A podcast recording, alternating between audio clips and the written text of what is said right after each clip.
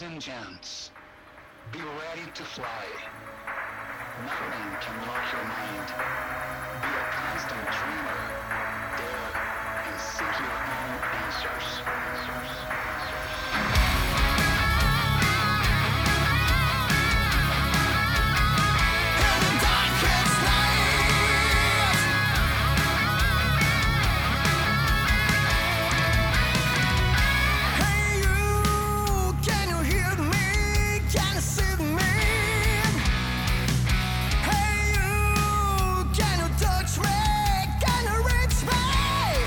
Salve, salve, comunidade farofa desse Brasil, eu sou Léo Tricolor e hoje nós vamos pro Farofa 47 e depois de muito tempo, o Farofa volta a fazer um bate-papo com alguém que faz o rock acontecer no Brasil.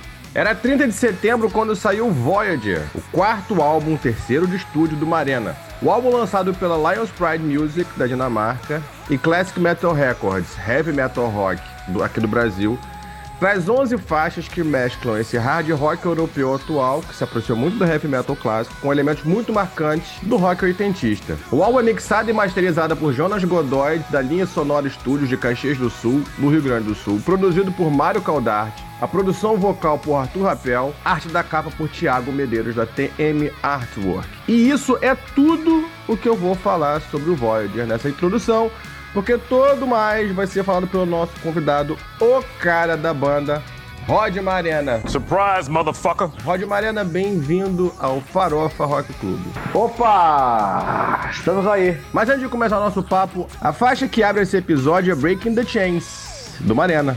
É a faixa de abertura do álbum Voyager, lançado agora em dia 30 de setembro, como eu falei. E pra você ouvir essa música inteira, é só buscar o Voyager no seu streaming preferido ou ouvir a playlist temática desse episódio nos nossos perfis no Deezer e Spotify. E pra ouvir essas playlists temáticas que a gente faz Pra sinalizar todos os episódios, você ficar sabendo todas as músicas de que a gente fala por aqui, porque muitas vezes as pessoas não têm as mesmas referências que a gente, né?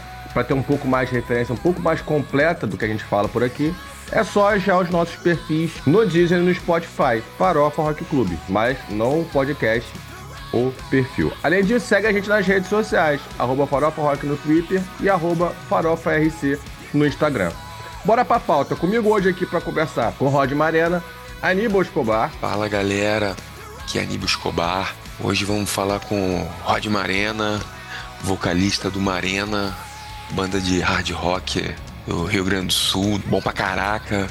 Já curto os caras, já deve ter uns 3 anos mais ou menos, 3, 4 anos talvez. E eu tenho certeza aí que vocês vão curtir pra caramba a entrevista, vamos falar um pouco da carreira dele. E vai ser show de bola. Vamos lá.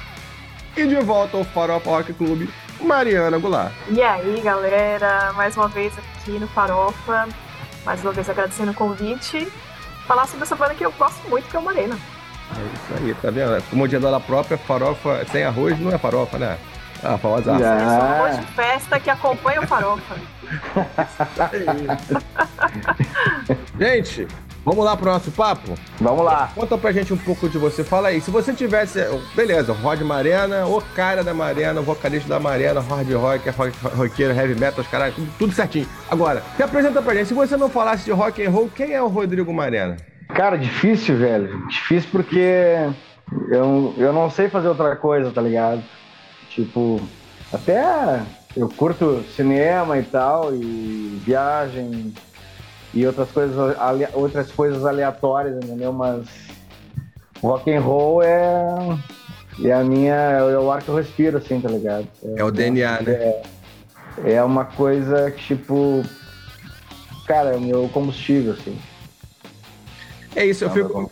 eu fico pensando nisso, assim, tipo, co- co- e pra mim, né, o, o, o- o rock, ele entrou muito cedo, né, na minha vida. Assim, engraçado que o rock entrou na minha vida pelo pop, que foi ouvindo Beat It do Michael Jackson com a guitarra do Ed Van Halen, e que eu falei assim, opa, uma parada aqui. Mas como é que é a sua história com, com, com o rock, o Rod? Como é que ele entrou na tua vida lá, na, é, é de infância? Como é que é isso? Conta pra gente aí, como é que, é- como é que a coisa toda começou? Cara, assim, na verdade, as primeiras lembranças que eu tenho de, de música como um todo, assim, é, eu era muito criança, assim, eu acho que devia ter 5, 6 anos de idade. E, e, e a, minha, a minha avó e a minha tia, elas costumavam ouvir rádio, né? Bastante rádio naquela época. Né? Isso aí nós estamos falando início dos anos 80, né? Ali por volta de 83,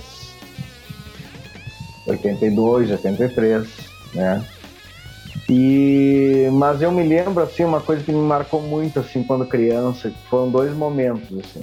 Foi ah, em algum momento assim eu lembro de ter visto ah, alguma coisa relacionada ao show do Kiss no Brasil, o primeiro show do Kiss, né? e me assustei com as máscaras, obviamente, né? Claro, pô. E depois eu me lembro de, de um programa que se chamava Videoclipe.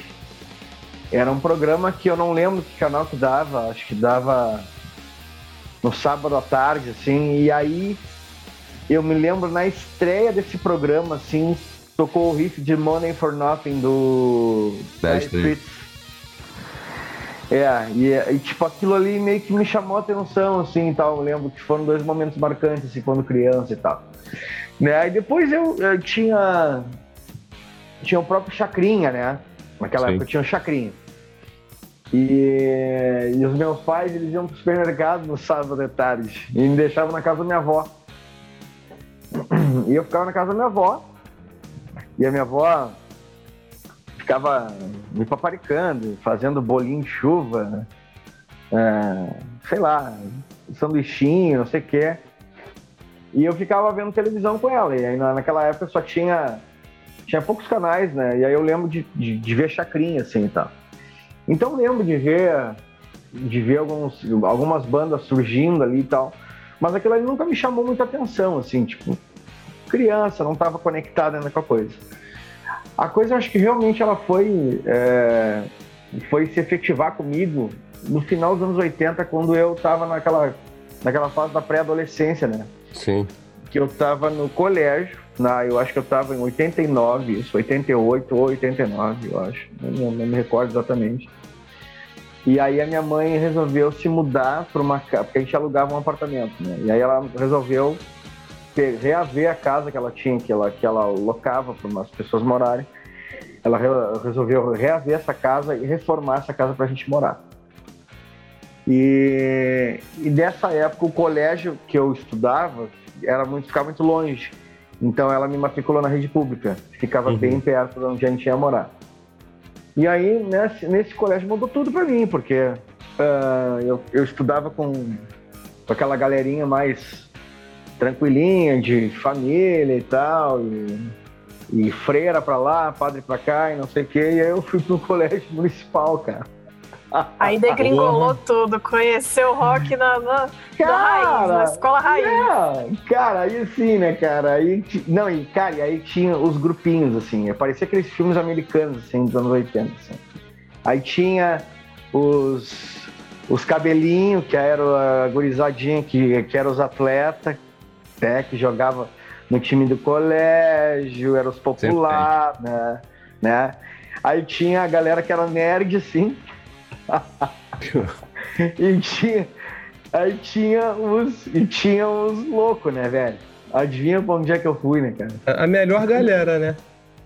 Quando, Claro. eu vi, eu tava, quando eu vi, eu tava andando com os malucos, cara. Quando eu vi, eu tava andando com os malucos, né, cara? Aí, tipo, o maluco- cara, aí- Os malucos tem uma parada engraçada que é o seguinte: os malucos é, é aquela galera que os nerds queriam ser e que a Playboyzada tem, tem lá o pé atrás, porque sabe que assim, o, se o cara é maluco, ele não tem nada a perder. Então, se É, o Playboy cara, vai lá tirar é o sarro dele, ele que toma que passa vergonha. É, ele vai passar vergonha. Cara, e foi um lance assim, foi bem natural, sabe? Foi uma seleção natural, porque eu cheguei, né, de, de cair de paraquedas no colégio, tudo diferente, a galera diferente, linguagem diferente, tudo diferente. E foi um choque, assim, me lembro que foi um choque bem forte, assim. E aí, cara, eu conheci um, um brother ali no, no colégio, o Alessandro, Alessandro é o nome dele, né, cara? E o cara. E o cara chegava, todo dia o cara chegava com um Walkman, assim, uma fitinha diferente. Que aí eu disse, ah, vou descolar um Walkman, vou ver qual é que é dessas fitas desse louco aí. Aí eu lembro que eu, eu consegui um Walkman emprestado com um amigo meu. E aí eu peguei e comecei a pedir emprestado as fitas pro cara, né? Uhum. Me empresta essas fitas aí, deixa eu ver o que, que tá ouvindo e tal. E aí numa dessas fitas, assim, eu lembro de ter ouvido, acho que o, o Lies do, do Guns, Guns N' Roses ali. Sim. Ah, eu acho que ah, Engenheiros do Havaí, bastante, porque ele era fã, né? Barão Vermelho. Cara, eu achava legal, assim, né? Pô, legal esse som, legal essas paradas e tal. Tipo, né? Eu tava meio que naquela fase ainda meio que saindo da. de, de ser, deixando de ser criança para ser um pré-adolescente, adolescente mesmo, assim, tá? Né? Tentando se entender aí no meio disso tudo. né? É, exatamente. exa- Bem isso aí, bem isso aí. Uhum. E. E, cara, aí eu lembro que a minha avó me deu um violão, o violão tava jogado no canto lá e tal, e aí tinha. A gente tinha muito contato com rádio e TV aberta naquela época, né? Então, Sim. tipo, era uma coisa muito jogada, assim, né? Cara, aí passou, acho que foi 89, eu acho que foi 90, eu tava no colégio e come- anunciaram que ia ter um show de talentos. Foda. E aí, bah, liberaram mais cedo e tal. Eu disse, ah, vou colar nesse, vou colar né, nesse, nessa parada pra ver qual é que é desse show de talentos aí. E aí chegou lá a banda, a banda que ia tocar a banda do Playboy, cara, dos caras que jogavam bola lá, né? Que jogavam Aham. lá, um The Ball, sei lá o que que era que os caras jogavam lá. Então, tipo assim, pô, já não bastava os caras é, terem toda a atenção pra eles lá, porque os caras eram atletas, aí os caras, pá, os caras vão ter uma, os caras têm uma banda. Que era fiquei música pensando, também. Aí eu, puta que pariu, cara, qual é que era esses caras, mano? Aí fui lá ver os caras tocar. Cara, aí aquele troço lá muito ruim, né, cara? Aí eu vi, aí, cara, eu olhava assim, aquilo ali assim, e ficava pensando comigo mesmo, assim, cara, não pode ser, cara. As bandas que eu escuto ali naquelas fitas ali não tocam assim, cara. Não pode ser, cara. Não é, não dá, não dá. é- não pode ser tão ruim assim a coisa, cara. E aí, cara, aí eu resolvi que, tipo assim, cara, eu vou ver qual é que é desse negócio de tocar guitarra e de cantar, sei lá o que é. Mas aí passou, né, aquela, passou aquele ano ali, 90, quando foi 91, cara, eu entrei na, acho que foi sétima série, oitava série, sei lá. E aí eu conheci um cara que era irmão de um DJ de uma das casas noturnas de Pelotas lá, ca- uma das casas mais é, requisitadas, assim, sabe? Como se fosse Aham. um DJ do, do manifesto, assim, tá ligado? Sim. É. E aí fiz amizade com o cara, o cara era mais velho que eu, assim, tal, eu lembro, né? O Rogério. E aí um dia ele me convidou, cara, vamos, vamos lá em casa lá, quero te mostrar. Quero te mostrar uns discos lá que meu irmão tem e tal, papapá. Eu, tá, vamos lá então, né? E aí, cara, eu lembro direitinho, cara. Eu entrei na casa do cara assim. Aí tinha um quarto, que era só que era, que era um quarto só de, de onde estavam as paradas, assim. Cara, o cara tinha. Tu tá lembrado daquelas, daqueles móveis que, os, que as lojas de vinil tinham? Que ficavam Sim. aqueles vinil em todo? Ô meu. Eu olhava por imagina- cima, assim, botava as mãozinhas por cima e ia puxando um disco por Cara, tu consegue imaginar um quarto com, uma, com, com três andares disso aí, cara? Um Nossa. disco Que isso? de vinil. Cara, eu olhei aquilo assim, cara, eu não sabia nem por onde começar, né? Aí o, o Rogério chegou pra mim assim, cara, tá tudo por letra. Fica tranquilo. deixa, que eu, deixa que eu vou te mostrando aqui. Cara, aí o cara começou a me mostrar, velho. Meu, aí o cara começou a me mostrar e o Magrão sabia muito, tá ligado? Porque ele. O irmão dele tinha passado pra ele, sabe? Tinha Aham. né, mostrado as bandas e tal. E aí a gente, cara, eu lembro que aquele dia a gente perdeu a noção, assim, sabe? A gente saiu do colégio, que era no estado de manhã, né? A gente saiu do colégio, cara, não foi nem em casa almoçar, cara. Eu fui lá pra casa do cara, acho que era meio, meio dia e meio por aí. Meu, quando eu me dei de conta, era sete e meia da noite, cara. A minha mãe já tava atrás de mim, cara, assim, ó. Eu cheguei em casa, levei uma mijada, assim, ó, daquelas, assim, onde é que tu andava, assim, onde tu tava. E vai, a coroa me cheirando pra ver se eu tava fumando maconha. Um troço. ah, não, não, velho. Os pais dos anos 80. ah, não, cara, o negócio era. O negócio era. O negócio era firme. Meu, aí, cara, aí foi. foi ali, acho que foi a, o estopim, sabe? Porque Aham. ali eu comecei a ver que tinha um universo fora daquela coisa da televisão e do rádio, entendeu? Mas um era. universo de coisa. Mas me diz uma coisa, mas era uma influência, assim, é- eram. Dentro da- de- desse momento, desse período seu, né? Da descoberta do rock, da chegada da coisa. Aham. Era, era uma coisa mais puxada pro internacional ou o rock gaúcho? Porque a cena gaúcha de rock Não, nos cara. anos 80 Não, era, a- era, mas era aí- cena, né? Mas, brother, aí é que tá, cara. É, Eu falo sempre isso, cara. O rock gaúcho é uma coisa que pra mim nunca me chamou a atenção. Assim como várias bandas nacionais, não vou citar aqui até pra não, pra não dar problema. Claro, nem o cara. Mas, é, cara, assim, ó, tinha muitas bandas nacionais que eu ouvia, né? Que eu tentei ouvir, inclusive, né? E como eu te falei, eu tive a mesma sensação quando eu vi essa banda dos caras tocando lá. Eu olhava aquilo assim, cara, eu achava aquilo ali tão sem vida, tão sem graça, tão sem identidade, tão tipo assim, ó, é, sem nada, sabe? Sem técnica, sabe? Aham. E, e eu acho que uma coisa que sempre me sempre me chamou a atenção é o, é o lance do, da técnica, sabe? Da como é que eu vou te falar, cara? Da virtuosa, sabe? Eu acho que não adianta. É, é a, pra mim é a minha verve, assim, sabe? Quando eu, eu- quando eu vejo um cara cantando de verdade, assim, sabe, cara? Nossa, meu. Tipo, eu vibro assim, sabe? De verdade, sabe, cara? Eu vibro de verdade, cara. Eu penso assim, putz, que foda. Tem mais um cara foda aí, sabe? Sim. Tipo, ah, quando eu vejo um guitarrista também tocando foda assim, sabe? Tipo, Puta merda, que massa, sabe? Eu não sou o cara que fica medindo, esfor medindo forças ou um cara que fica preocupado que o cara tá cantando tão legal quanto eu tô, possivelmente eu estaria cantando ou que o cara tá cantando num nível daqui a pouco acima do meu, cara, que ótimo, né? Sim. Eu penso é o contrário, para mim é o, é o contrário, eu fico feliz da vida, entendeu? Sim. E eu acho que foi isso aí, sabe, cara? Eu acho que não. Tipo, essas bandas, as bandas gaúchas ali que que estavam brilhando no final dos anos 80 e início dos anos 90, pouquíssimas delas, assim, me chamavam a atenção, cara. Eu vou te falar que, cara, teve três bandas gaúchas que, que me chamaram a atenção, sabe? Uma delas foi o Cidadão Kane, o primeiro disco, que é o Outras Caras, que é totalmente Van Halen as guitarras. Sim. As músicas têm letras muito bonitas, cara, letras assim poéticas.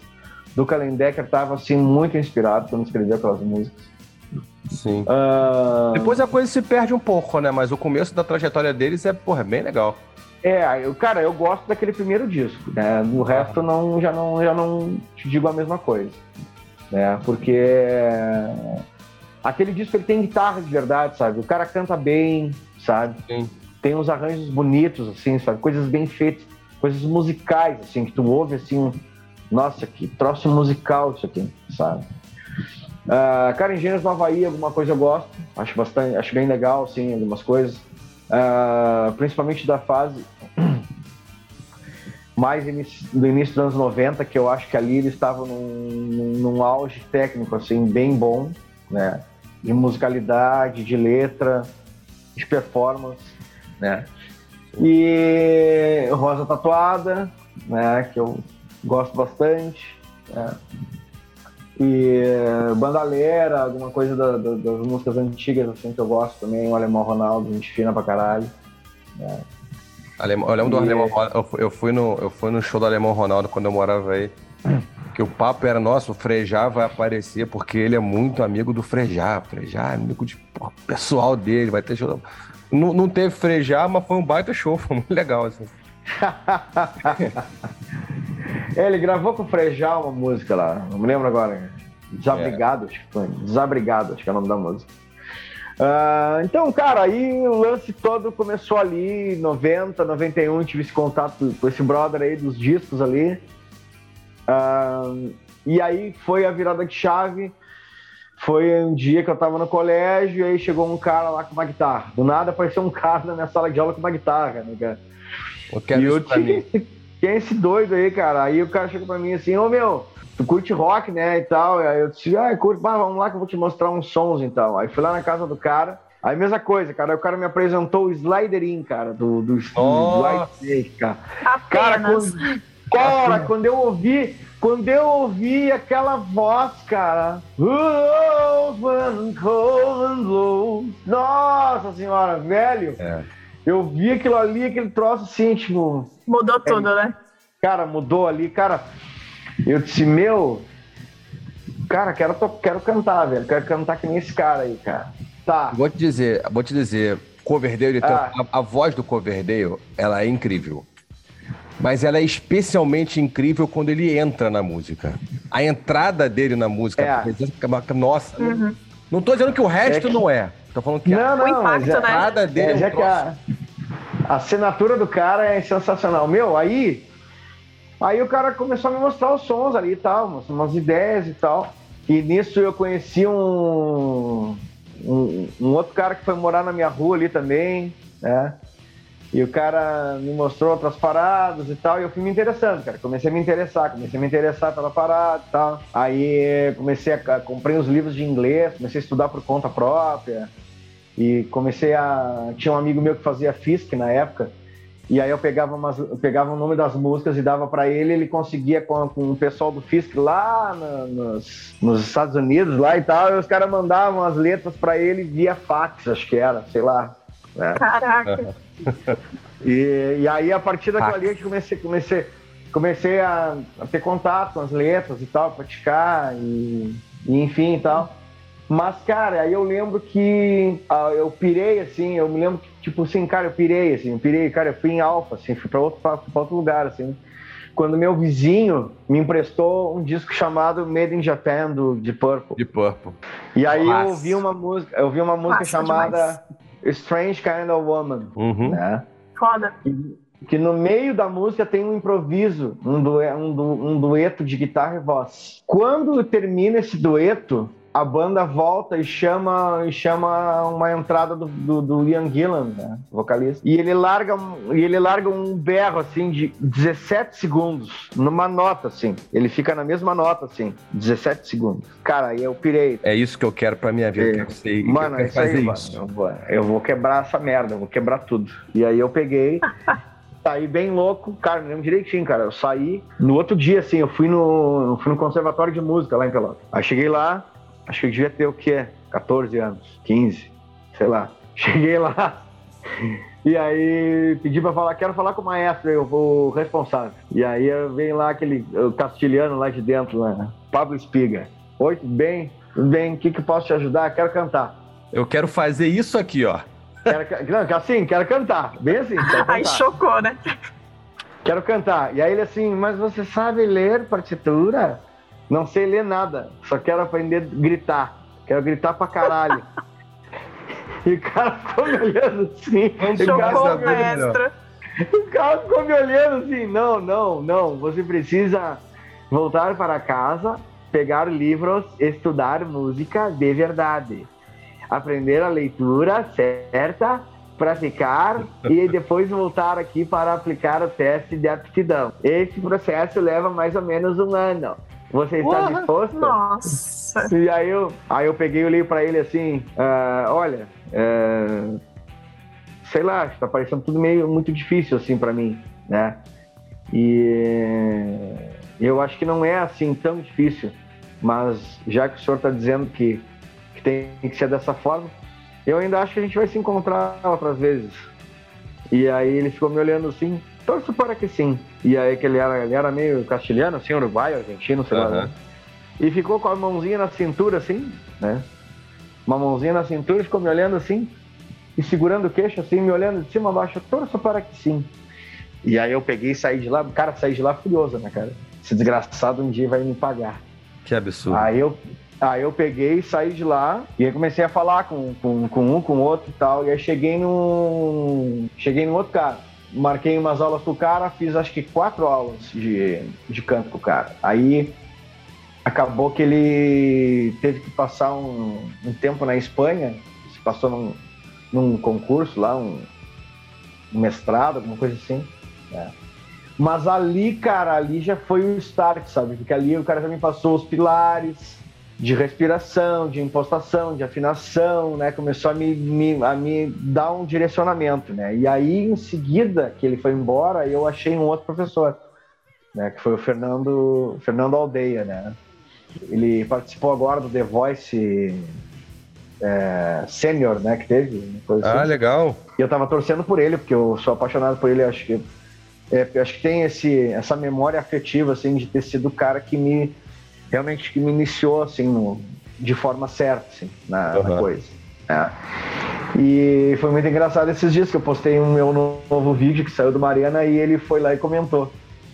Que, Que legal. Oh, que legal. que tava, que, que tava orgulhoso de mim, que muito bom o trabalho, não sei o que, né? E aí, eu- cara, eu fiquei tremendo assim, né? Tipo, que, que eu vou responder pra esse cara, sabe? Porque Aqueles momentos de completar um É. ciclo, assim, né? é exatamente isso, exatamente isso, sabe, né?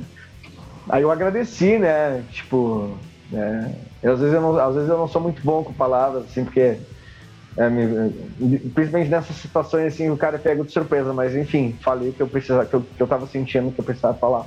E cara, esse cara aí, ele me, ele me botou no caminho mesmo, de verdade, porque ele entendeu assim a, o que eu queria fazer realmente, né? E, e a formação dele é totalmente erudita. E ele, o que, que ele fez, cara? Ele trouxe o que ele, o que ele tinha de contato mais próximo do com que eu queria fazer. Hoje eu entendo isso, cara. Olha que interessante isso.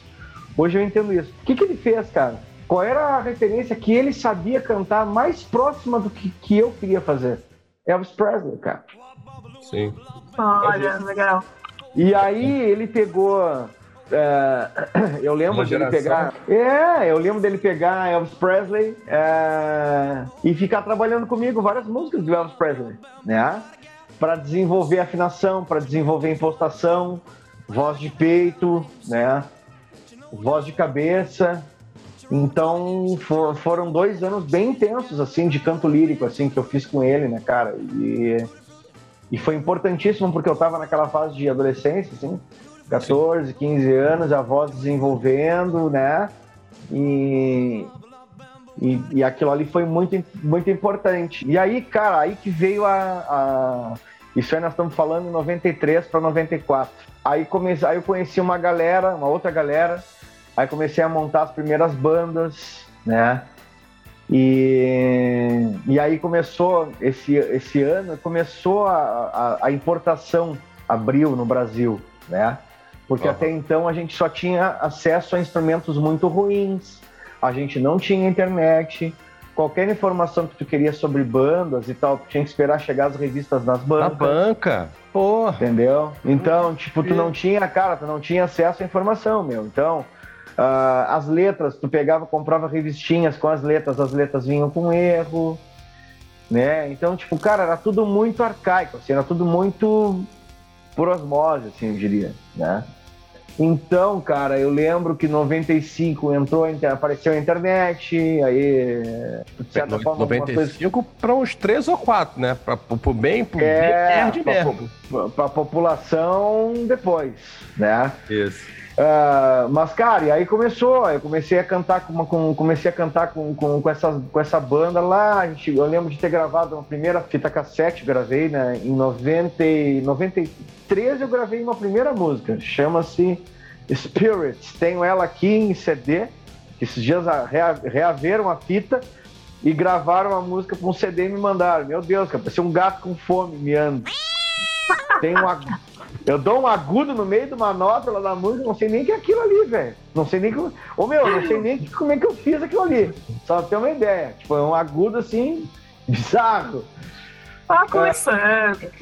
É, e aí, eu lembro que eu gravei isso aí, gravei em 93, depois em 95 eu gravei uma outra fita com quatro músicas, né? Eu tenho até as fotos da época lá da gente gravando isso aí. Cara, e aí comecei, cara, comecei a minha trajetória ali por 94, né? 93, 94, comecei a minha trajetória. Tô fazendo 30 anos de carreira já o ano que vem, Nossa. né? E. Tem- É, e aí, cara, aí começa, né? Aí começa realmente a trajetória, começa a tocar em bandas, né? Aí começa a tocar na noite, 95, 96, né?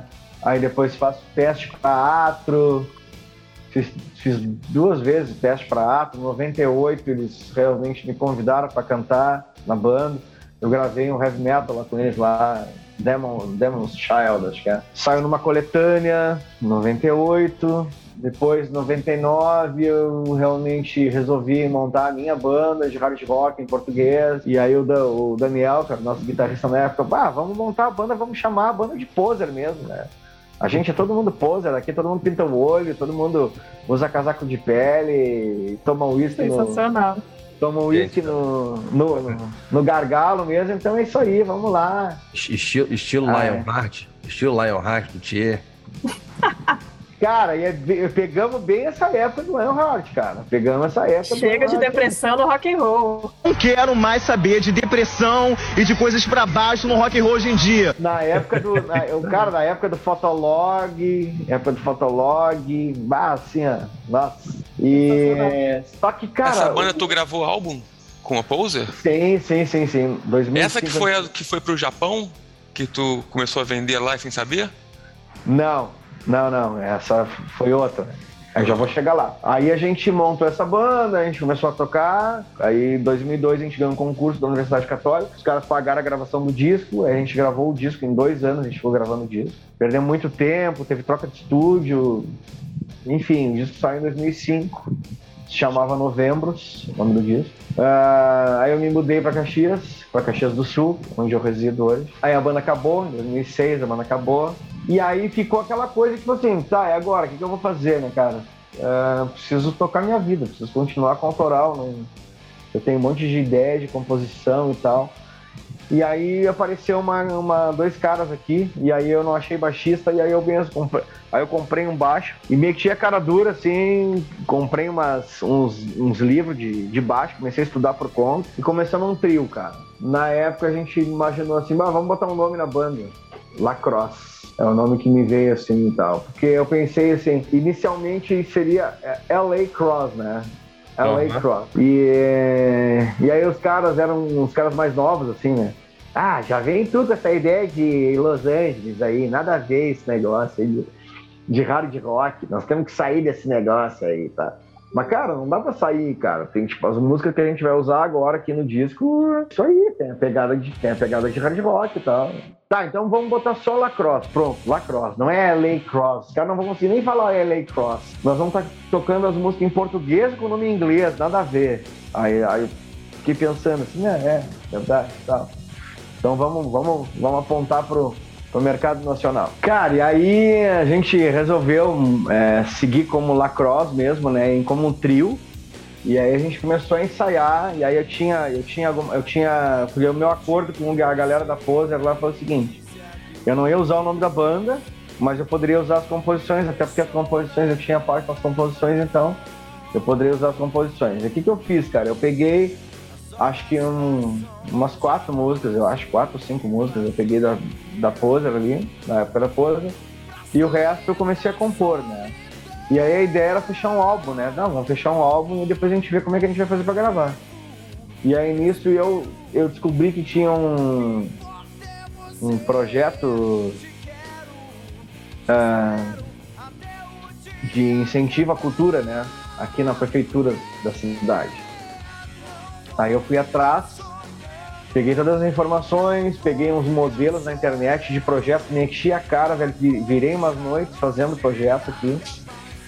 Consegui o orçamento que foi lá daqui, montei um projeto, entreguei na prefeitura e, pela, pra minha surpresa, aprovamos o projeto de gravação do álbum, né? Consegui Nossa. captar... Tipo, nunca tinha feito um projeto cultural na minha vida, né? Tipo, e fui lá na Caruda Isso com a Lacrosse, é isso? com a Lacrosse. E eu já tava em Caxias, já era o ano de 2009, né? E aí, cara, comecei, fiz- comecei a fazer a comecei a fazer o projeto Lacrosse. Começamos a compor as músicas e compor e gravar, compor e gravar. Simultaneamente eu já estava inserido na cena aqui desde 2006, eu já estava tocando aqui na, na noite, né? Já tinha, já participava de bandas cover aqui, e banda de eventos e acústico e tal. Mas o meu lance sempre foi o autoral. né? E aí, cara, aí a gente conseguiu gravar um disco, né? Um disco bem produzidinho na época e tal.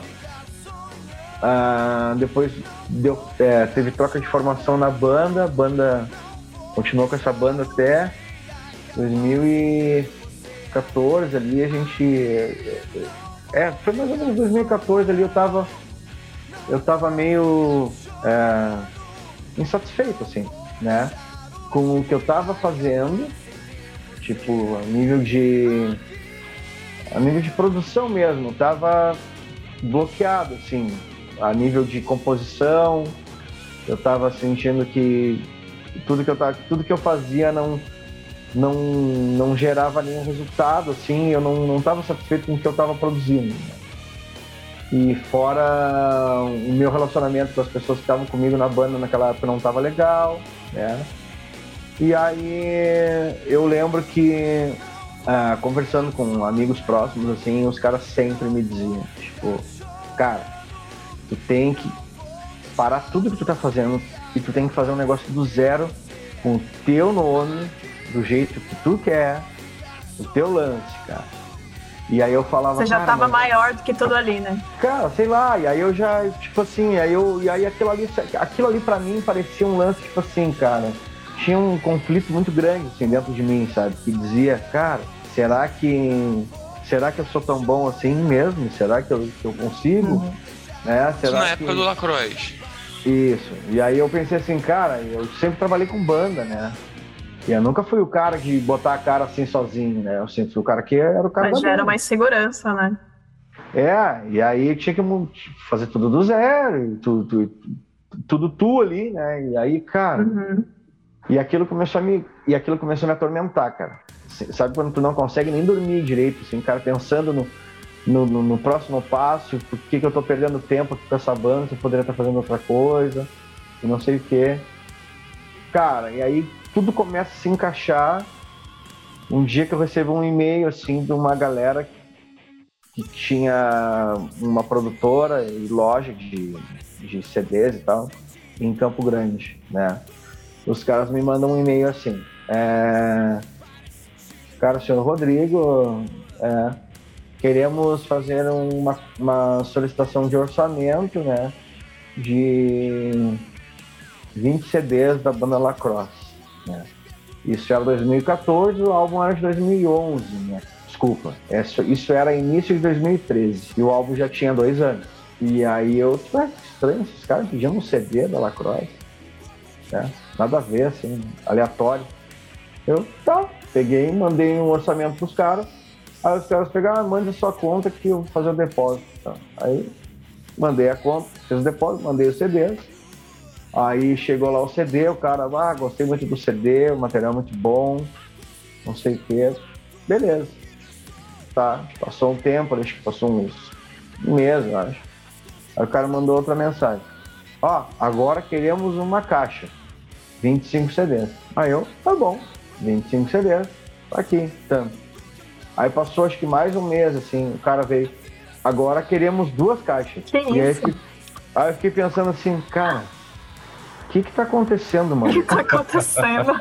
Aí eu peguei assim, cara, tipo, não, não, tem, não tem cabimento, cara. Eu não, eu, eu não consigo vender esse CD assim, sabe? Eu tinha que estar meio que paleteando, sabe, cara? Bater, ligando pras lojas, deixando o CD consignado, convencendo os caras, tipo, fazendo.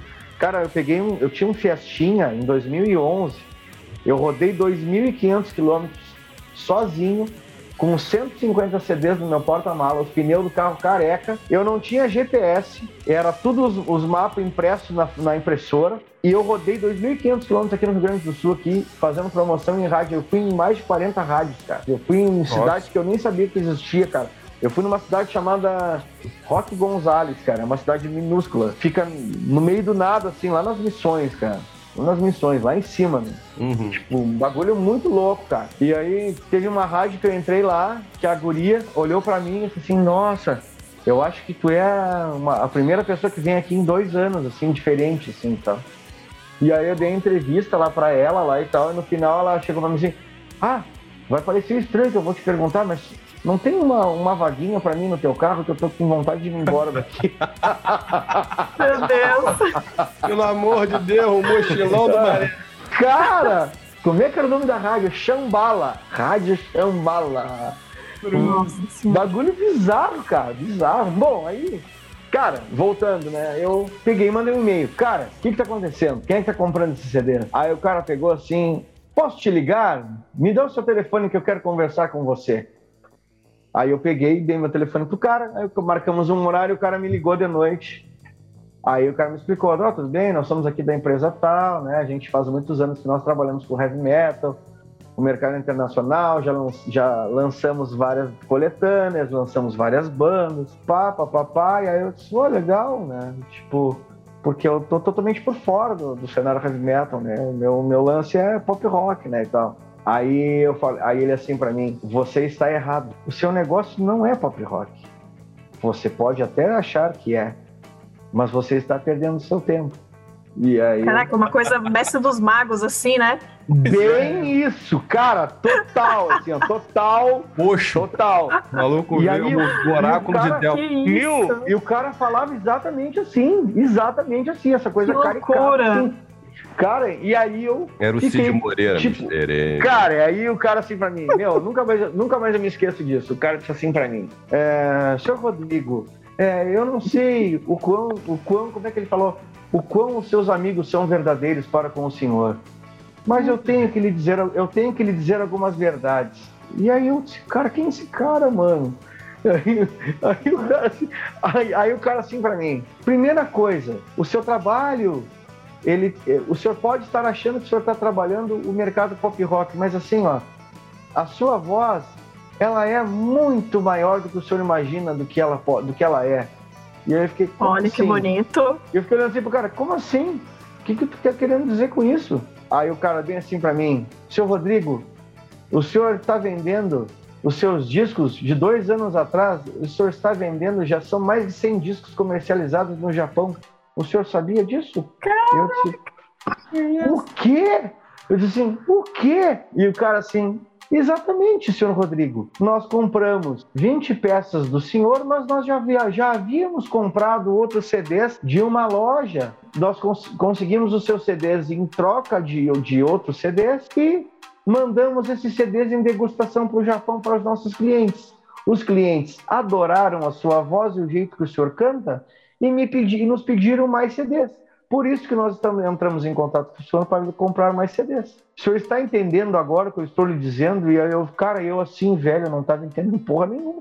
Aí o cara chegou para mim assim, amigo, meu amigo, não estou Cara, entendendo. Sensacional isso. Aí o cara disse assim pra mim assim, senhor Rodrigo, então assim, ó, é, eu vou ser franco, o senhor tem que parar imediatamente de bater nesta tecla de hard rock em português ou pop rock, seja lá o que o senhor está querendo fazer, e o senhor tem que cantar em inglês, exatamente nessas músicas que o senhor, que o senhor fez aqui da Lacrosse, o senhor tem que fazer músicas desse tipo, melhores e voltadas ao hard rock melódico europeu que está rolando agora. Assim o senhor será muito. Como é que ele falou? O senhor será- terá muito êxito, alguma coisa assim. Que ano foi isso? 2013. 13. Gente, isso aí é anjo enviado, cara, pra mandar recado. Pois é. Cara, mano, e aí eu fiquei naquela assim, cara, quem é esses caras, mano? E aí o cara assim, pense nisso. Mas O plantou a tem que- semente, né? O senhor tem que, o senhor tem que investir na sua voz, no seu nome, na sua marca, na sua música. Não importa quem esteja com o senhor, a- o a- é a sua voz que tem que estar à frente. E aí eu, tudo bem, muito obrigado. Desliguei o telefone, cara, nem dormi aquela noite. Fiquei com aquilo martelando na minha cabeça, cara. Aí deu uns dois dias assim, ele me mandou um e-mail com uma, um link do ForShare. Senhor Rodrigo, dando sequência ao assunto que tivemos, estou enviando uma coletânea de bandas que estão lançando seus materiais exatamente no estilo que lhe comentamos que a sua voz teria sucesso. Espero que goste, um abraço. Aí baixei aquela, cara, 35 músicas assim. Cara, aí tinha Find Me, tinha Giant, tinha ah, tinha um monte de coisa, cara, nem me lembro mais agora, cara. Ah, Frontiers todas ali, né? É, cara, e, e aí, é, e aí assim, ó, e aí eu já. É, eu Foi já o Aníbal que falou isso pra você, não? Eu já conheci o, o. Rita, eu já, o Rita eu já conhecia desde 2008, né? O Rita eu conhecia porque um amigo meu, ele seguia aqueles blogs que os caras vazavam os discos, né? E aí quando vazou o primeiro disco do Rita, ele me mandou imediatamente assim. Ele disse, cara, isso aqui vai estourar, hein, mano? Olha só, ele me mandou as músicas. Eu tenho até o e-mail do cara guardado até hoje. E aí, Olha, eu vou te dizer, cara, foi assim que eu descobri você, cara. É? Foi nesses blogs que vazam o álbum. Só que aí depois eu comprei o seu. Tá aí a confissão, tá aí a confissão. Mas depois eu comprei, mas depois eu Não, tá, comprei. tudo- tá tudo- tá tudo certo. Tá tudo certo. Cara, e aí. Mas foi assim que eu Não, descobri. Preso, vai ser preso, você tá no ar, as pessoas Mas é, mas, vendo. é, mas é assim, cara. E aí, aí, meu, aí é o seguinte, cara, aí. Aí. E eu já tinha ouvido. Já tava com. Acho, eu não me lembro, acho que já tinha saído o Address the Nation, já, né, e tal. E eu curtia muito, vai, eu tinha, eu tinha o disco, né, e tal. E. E curtia aquela, aquele lance ali e tal, e aí o cara me mandou essa, essa lista de bandas, e aí eu peguei, botei aquilo num pendrive e comecei a ouvir, cara, assim, ouvi, ouvi, ouvi. Aí eu via o Hit, e aí eu via eh, Care of Night, Lionville, e tudo aquilo começou a entrar na minha cabeça, assim, de um jeito, cara, começou aquilo começou a fazer sentido pra mim, e aí eu comecei a pesquisar, né, as gravadoras que estavam no mercado, como é que estavam os lançamentos, comecei a ver os clipes, comecei a ver como é que era a estética de comunicação das bandas, e, cara, peguei um caderno comecei a anotar tudo, cara. Todo dia eu ia lá e pesquisava um pouco, anotava, anotava aquilo ali e tal. Aí eu lembro, cara, que era metade de 2013, assim. Aí eu peguei e pensei assim, cara, eu vou fazer essa parada, velho. Eu vou fazer uma música pra ver o que acontece. Eu vou fazer essa parada. Eu tava meio, meio que brigado com os caras da banda da, da, da Lacrosse na época e tal. E aí o que, que eu fiz? Eu comecei a ligar para alguns amigos guitarristas. Disse, olha, tô com uma ideia de fazer um projeto solo. É uma coisa ainda meio que embrionária, mas a ideia é lançar as músicas na internet, YouTube e tal. Nem plataforma, minha ideia era lançar no YouTube só. E aí, cara, eu lembro que eu liguei pra uma meia dúzia de gente, assim, cara, e os caras todos me, todos me disseram não, assim. Não, não, não, isso aí não. Isso aí não, não, eu não tenho interesse, isso aí não tem nada a ver comigo, ou tipo, ah, isso aí ninguém ouve mais, isso aí nos 80 já era e tal, não sei o que, blá blá blá. As músicas nem solo mais tem agora, não sei o que. Tipo, cara, eu vi cada merda, assim. Cara, tava quase desistindo, assim. Aí eu cheguei pro. Eu dava aula de, de técnica vocal no estúdio, né? E aí um dia eu cheguei e olhei assim pro produtor, assim, cara, tô com uma ideia de fazer um projeto solo. Um lance assim, sabe, e tal. O que que tu acha, né? Não, vamos fazer. Eu faço as eu faço a eu faço o arranjo todo pra ti e a gente chama alguém pra solar e um cara pra tocar bateria. E aí eu, beleza, então. Aí fechei com o cara e aí chamei um outro cara que era produtor também e fechei outra música com, com outro cara. Fui, trabalhando com os dois simultaneamente. Quem terminasse a primeira música eu ia lançar, né? Cara, e aí que começou a parada. Aí a gente começou a desenvolver a, a ideia da You Need to Believe né? e a Like an Angel. E aí a, a Like an Angel acabou ficando primeiro pronto, assim. Mas eu achava que, cara, não posso começar o troço com uma balada, assim, sabe? Tem que ser a You Need to Believe e tal. E aí eu lembro direitinho, assim, cara, do dia que chegou a, a, a master final, assim, eu disse, cara, essa é a música. Essa aí é. Essa é a música que nós vamos dar-lhe o pau. E aí, aí eu comecei, aí eu comecei, eh, chamei uma amiga minha que trabalhava em agência na época, em agência de publicidade.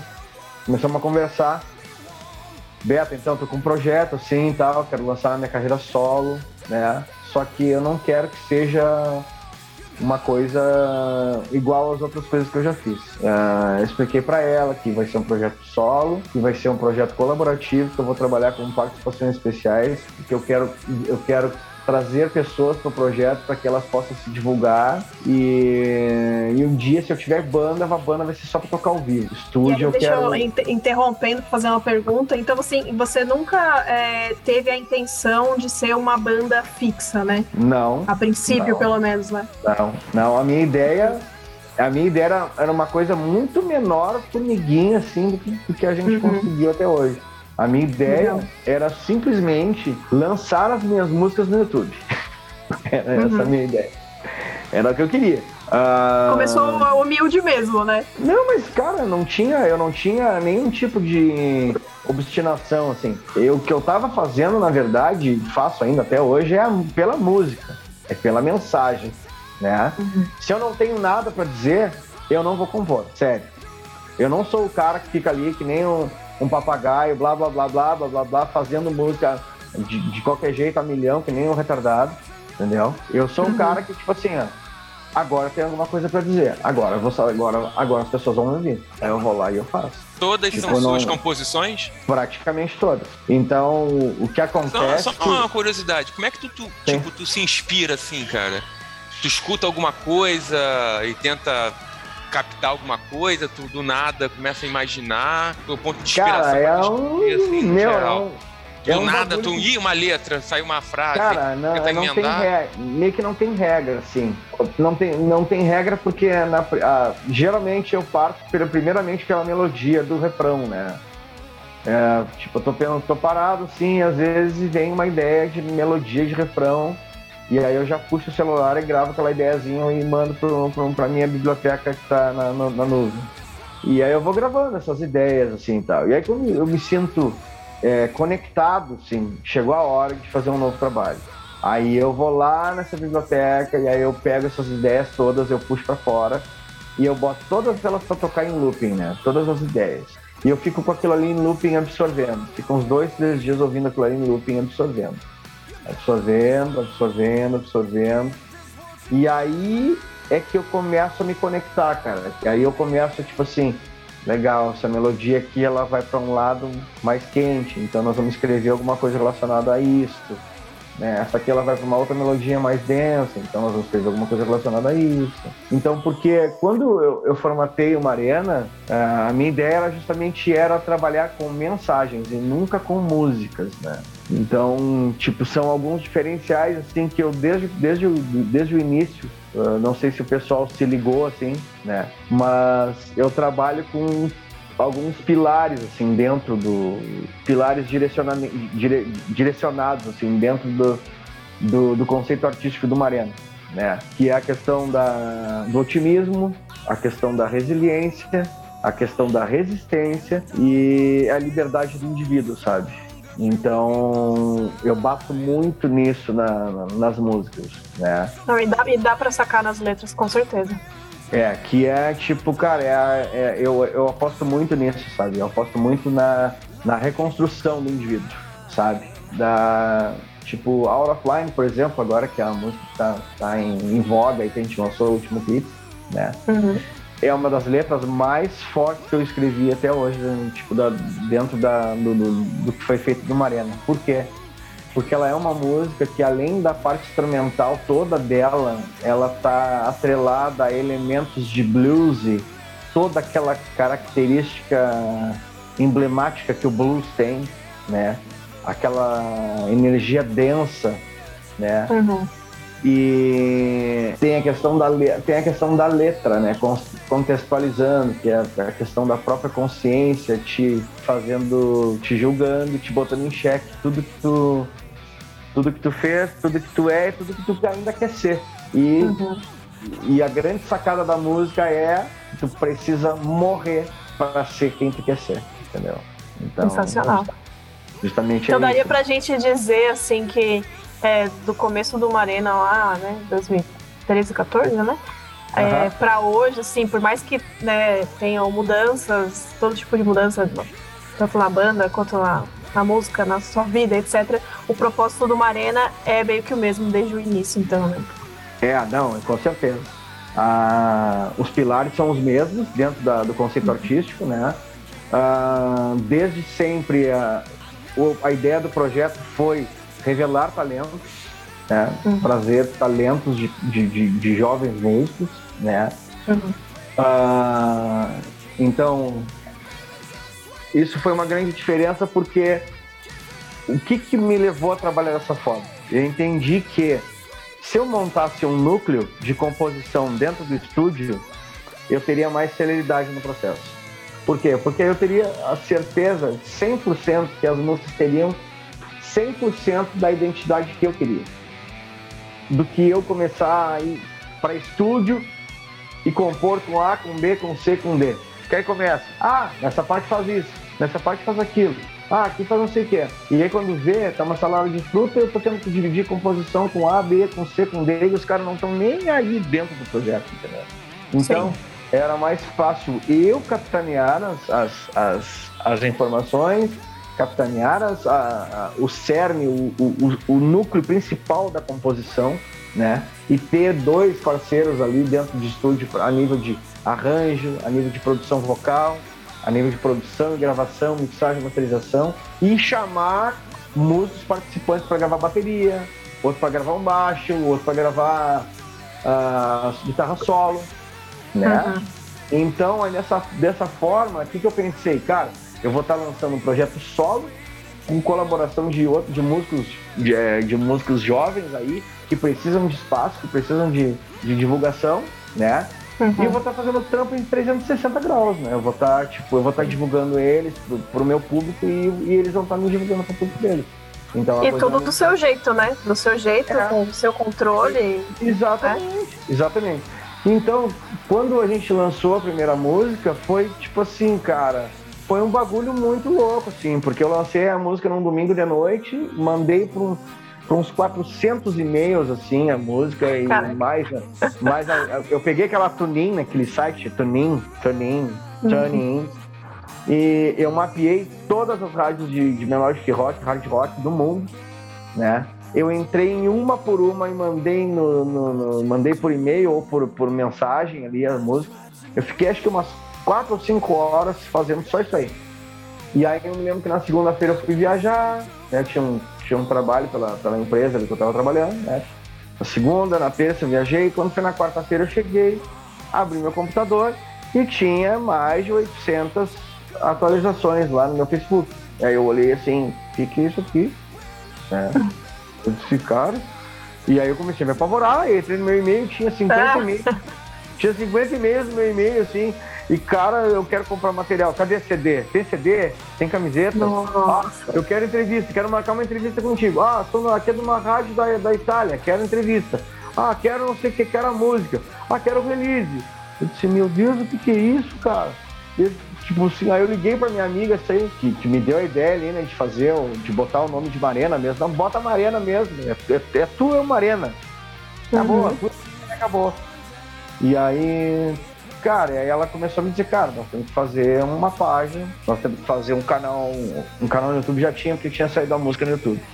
Mas ela me disse, tem que fazer uma página, tem que fazer um Twitter, tem que fazer uh, tudo.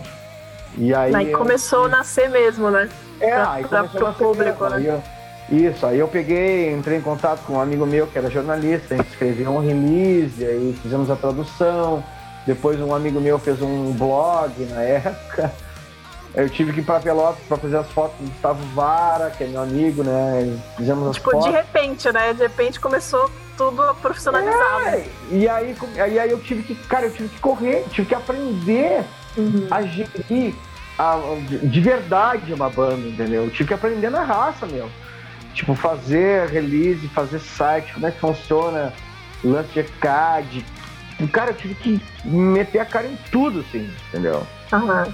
E aí, eu lembro que foi setembro isso, foi final de setembro de 2014. Quando foi em novembro, eu, eu comecei a pesquisar uns festivais assim na Europa.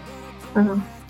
E eu pensei, o que, que é a minha ideia? Eu pensei assim, cara, vou mandar meu som pra esses produtores de festivais aí, porque daqui a pouco os caras vão, pelo menos os caras vão ouvir o som, sabe?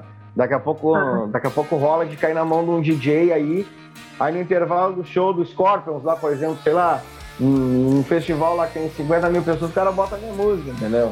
Saca? Bem pensado. Eu tava, tipo, nessa vibe, assim, né? É, porque a minha ideia era, tipo assim, a minha ideia era fazer a minha música chegar no maior número de pessoas possível.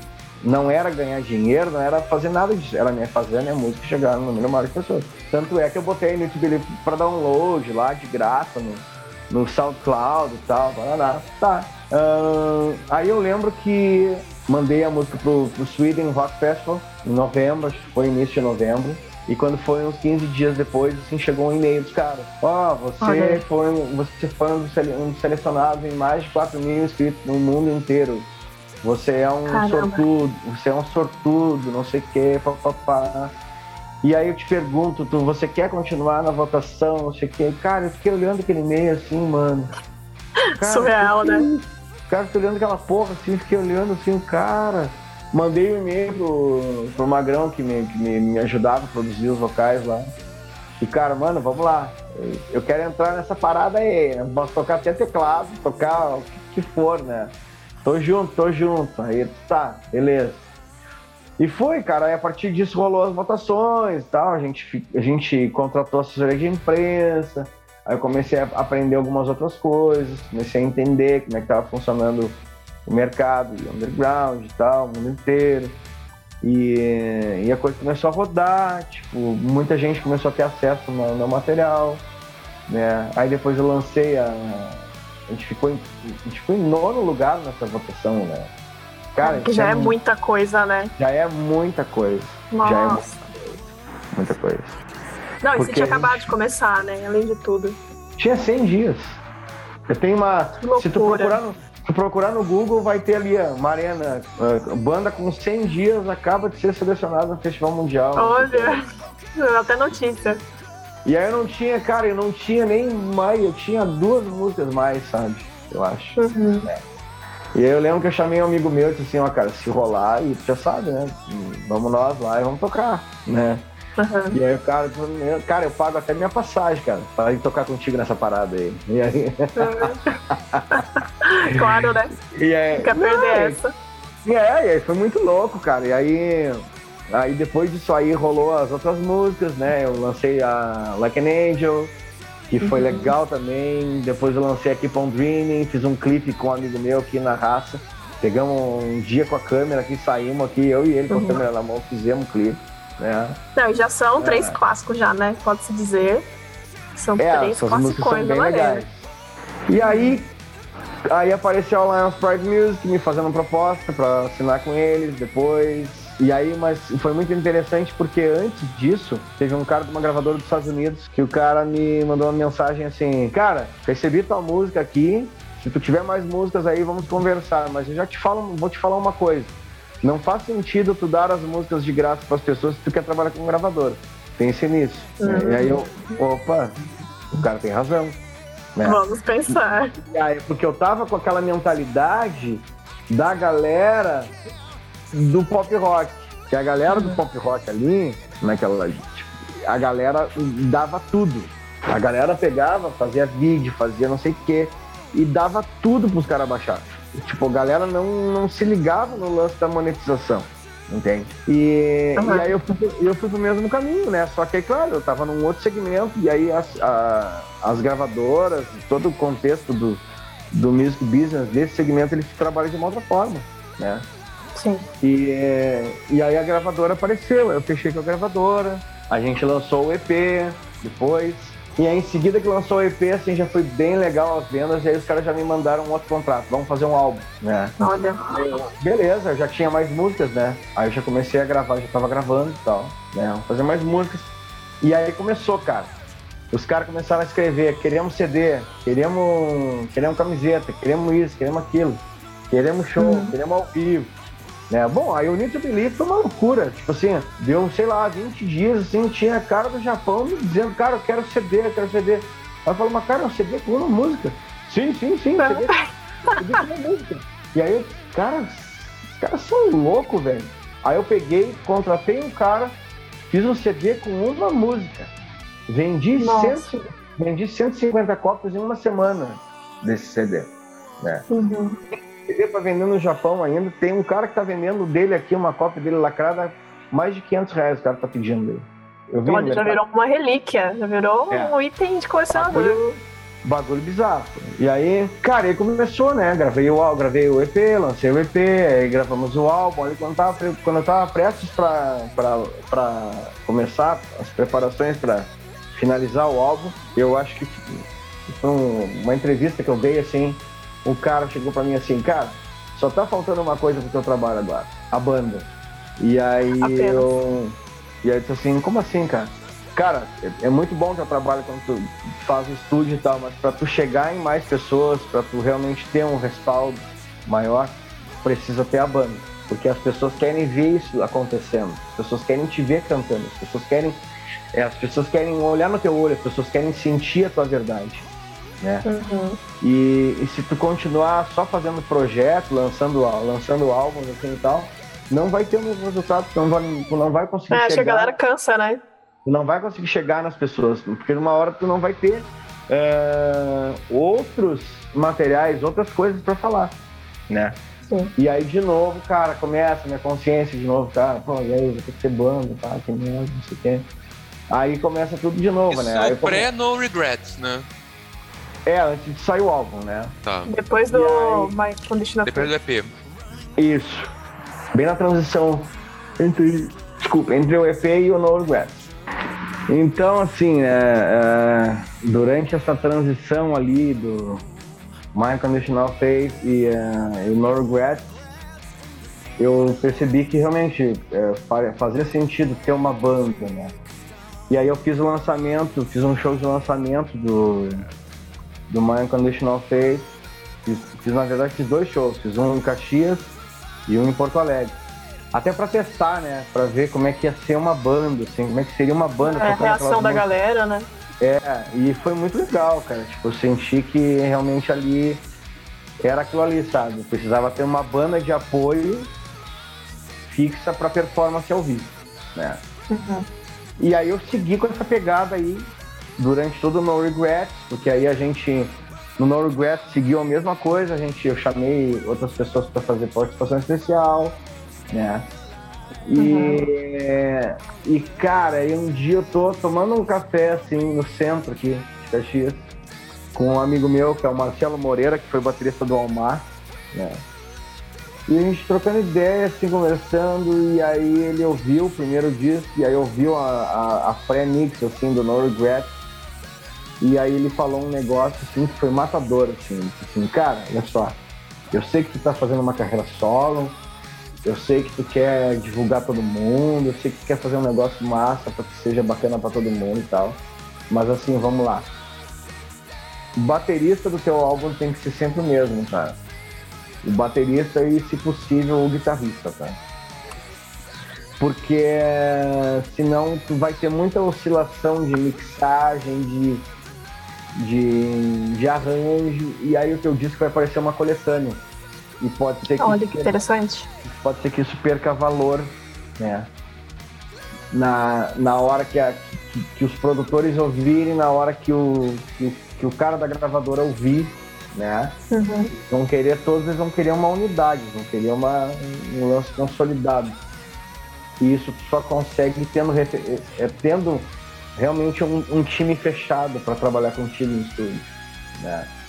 Ao vivo pode ser que pode ser que não for, cara. Né? Mas o estúdio tem que ser um time fechado. E aquilo ficou batendo, assim, sabe, cara? E aí. né, E aí eu fiquei pensando, "Bom, então tá beleza, próximo trabalho, então eu vou, vou partir pra essa linha aí. E aí tava rolando o álbum, né? Meu irmão tinha gravado umas baterias também, aí o guri que tava tocando comigo ali, tava naquela de banda de apoio, ele também gravou umas outras bateras. Ah, a galera ali do estúdio gravou, né? Eu trouxe algumas participações especiais de alguns amigos e tal. Beleza, disco fechado e tal. Ah, aí a mesma coisa, bom, agora nós temos que fazer esse disco rolar, né? E a gente começou a tocar, cara. Fomos pra Argentina, fizemos dois shows aqui em, em aqui em Caxias do Sul, na época. Né? Gravamos os dois shows, né? inclusive. E aí, Legal. é, cara, que fizemos acho que uns 40 shows né, na- na- nessa época aí. né? Uhum. E aí eu tava com a, tipo, deu as férias ali de 2017. E aí eu peguei e liguei pro meu, pro meu produtor vocal, né? Que era o baixista, o Arthur Atel. Arthur, tu tá com aquele material que a gente gravou e tal. Tô, tô, tô aqui na. Tu tá, tá, tá na, tá na nuvem aqui e tal. Tu me disponibiliza pra eu dar uma ouvida, assim, queria dar uma ouvida e tal. Aí o cara fui ouvir. E aí, por mais é, cru que estivesse, porque era meio que os primeiros shows da, daquela banda ali, né, tocando e tal, eu achei que aquele material ele tinha um potencial interessante, né? E aí eu pensei assim, cara, acho que eu vou lançar um site, né? E vou botar essas músicas para vender no site, tipo, pague quanto você quiser, né? O mínimo, vou estipular um valor mínimo. Aí o cara entrava, daqui a pouco não ouvia as músicas, comprava a música que ele queria, pagava quanto ele queria, baixava a capinha ali e tal, uma coisa bem pra galera que tava, que tava acompanhando o lance, né? E eu lembro que eu comentei isso com um amigo meu, uma banda lá de, de Goiânia, né? E aí o cara, não, não, não faz isso, nada a ver, o material tá bom, vamos, vamos, vamos achar uma gravadora pra lançar esse material. E aí o cara pegou, me manda uma prévia aí, tipo, um, sei lá, 40 segundos de cada música e tal. Aí eu peguei e montei um arquivo pra ele, mandei as prévias e tal. Aí ele acho que deu uns 10 dias assim, ele, cara, acho que consegui uma gravadora pra ti. né? Daqui do Brasil e tal, e aí acabei fechando com a, com a Voice Music, né? Você me curtiu e tal. E aí um outro amigo meu lá de Pernambuco lá, o cara chegou pra mim, bah, me manda esse material também, quero, quero fazer uma, uma parada aqui e tal. Aí o cara conseguiu uma gravadora da Holanda mim, né? E aí a gente lançou, lancei no Brasil pela Voice Music, lançamos pela, na- pela Rock Company na Holanda, lançamos na Europa o Living No Regret. Living No Regrets. É, que é um disco ao vivo, é um disco ah, totalmente orgânico, cru, né? Então é, vai perceber, tipo, não é erro de gravação, mas é- vai perceber descompensações de gravação de guitarra, vai perceber descompensação de vocal, né? Porque, tipo, ah, o disco é real, assim, é banda tocando, é sangue fervendo e, e é aquilo, né? E tocamos num- gravação no teatro, assim, né? Também show, os shows totalmente intimistas, assim. Uhum. E aí, cara, eu lembro que era 2018, não, era 2017, era no final de 2017, e o álbum já tava, já tava tudo pronto pra, pra sair e tal. E um dia me liga um cara de uma rádio lá de Portugal. Olha, tem um cara que esteve aqui, ouviu a tua música, por acaso, tava tocando, o cara curtiu e vai te procurar, um cara da Sony Music. E aí eu, como assim, cara, um cara da Sony Music? Não é, é um cara que tem uma gravadora que trabalha pra Sony Music, cara vai te procurar e o cara quer fechar um negócio contigo. E aí o cara me procurou realmente, né? E aí eu fui pro Rio de Janeiro, aí assinei com a Sony, a gente é, lançou nas plataformas digitais, Living No Regret, na época. Legal. Só que hum, depois não, não, não rolou, sabe? O, trampo foi para um outro caminho, assim, de divulgação. A divulgação estava sendo feita em conjunto com outros estilos que não tinham nada a ver com o que com o que estava se buscando, entendeu? Nossa, aí prejudica, né? É, e aí eu fiquei naquela, tipo assim, cara, o bagulho pra mim é a mensagem, é a música, entendeu? Não tem nada a ver com, tipo, botar minha música numa parada que só porque tem, sei lá, 6 milhões de pessoas ali e tal, mas, cara, não é, não é o público, né, tá? Uhum. Eu trabalho com nicho, eu tenho consciência disso, né? Então eu prefiro trabalhar assim, prefiro que seja assim, né? É mais difícil, é mais moroso, mas é o trabalho, é o que tem ser feito. Mas o. E, e Rodrigo, vai, vai, Mari, desculpa.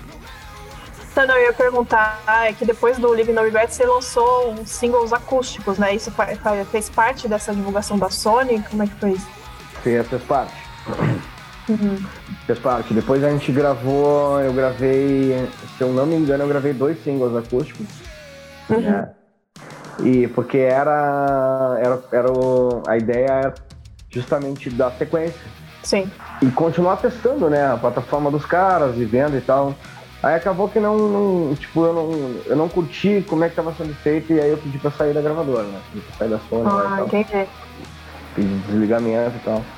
Aí eles me desligaram e tal. E aí, quando foi em 2019, comecei a compor já as músicas novas do, que seria o Voyager. Né? Ainda não tinha o nome de Voyager, né? Aí, 2019, começou ali o de 2019.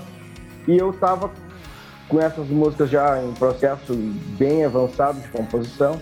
Eu tinha, se eu não me engano, eu tinha umas seis ou sete ideias e já tinha mais seis ou sete prontas, assim. Nesse meio do caminho apareceu o Alex. O Alex conheceu o meu trabalho através de uma rádio, da, de uma web rádio de Melodic Rock, bem nessa época, e me mandou uma mensagem. Acabei de ouvir tua música aqui na rádio, parabéns, gostei tal. E um dia, quem sabe, a gente faz um som. Tá. E aí, começamos a conversar, aí, cara, vou te mandar uma base aqui, o que, que tu acha, não que. O cara mandou uma base, cara, chegou aquela base pra mim, assim, uma guitarra hard rock visceral, assim, cara.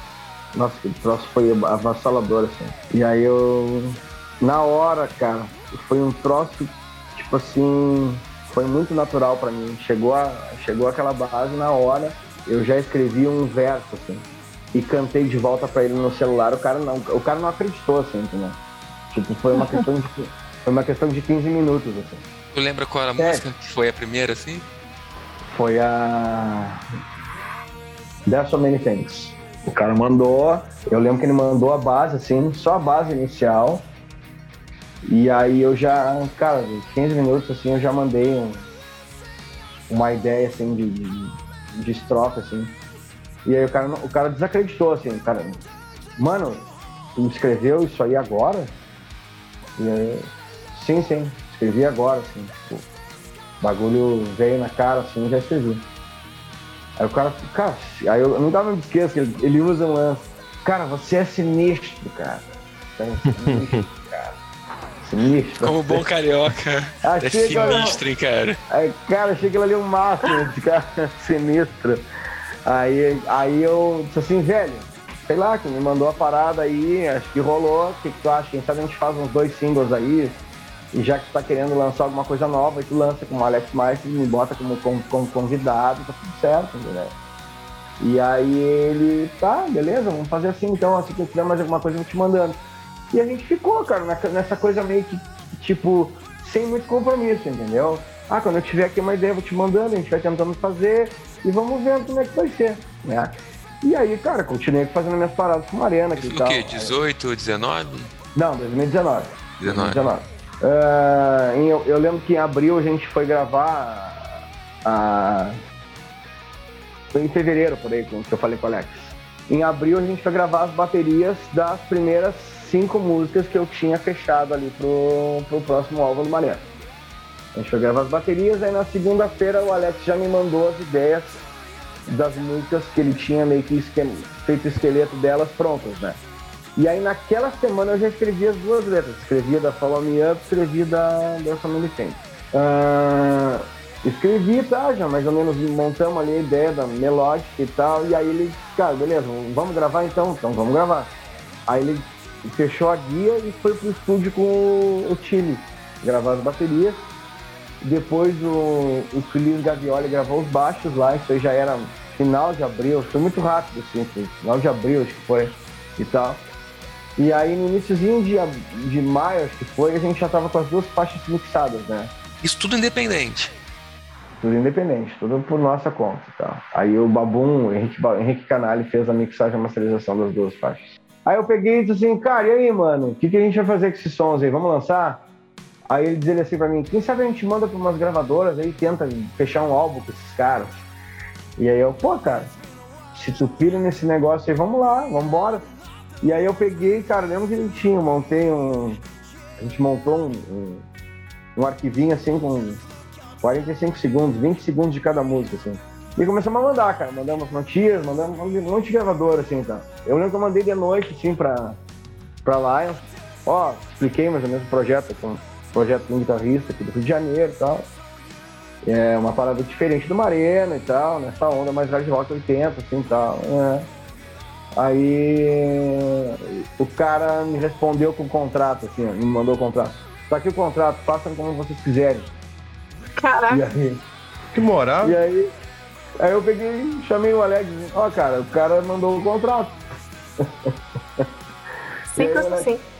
Aí o Alex assim, uau! ah, tá, mas o que tu quer fazer? Quer esperar as outras gravadoras? Cara, sei lá, mano, eu não sei como é que eu vou estar daqui a dois meses, eu não sei como é que eu vou estar daqui a seis meses, eu não sei como é que tu vai estar. Eu acho o seguinte, se pintou a parada agora, tem que fazer, cara.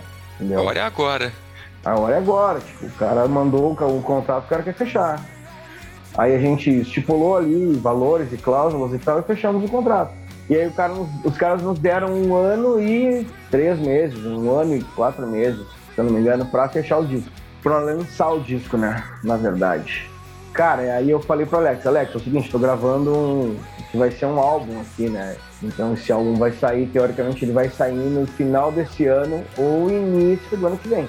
Né? É, eu quero Pieces of Tomorrow ou não? É, era o pessoal filmava. E aí. Não, mas não tem problema, nosso álbum vai sair em setembro, então até setembro, até lança teu álbum em janeiro, fevereiro, vai ter ali cinco meses para trabalhar o teu álbum, depois a gente lança o nosso e depois vai divulgar o nosso. Não tem problema nenhum. Aí eu então tá, beleza, velho, então vamos embora. Aí a gente gravou o álbum, né? Gravamos o álbum ali durante 2019 e iníciozinho de 2020. Ah, eu lembro que eu tava trabalhando com Mariana ali nas cinco faixas. e já estava selecionando as outras cinco para fechar o álbum. E quando foi em agosto, o pessoal da banda saiu, o pessoal da banda saiu, ficou só eu e Batera.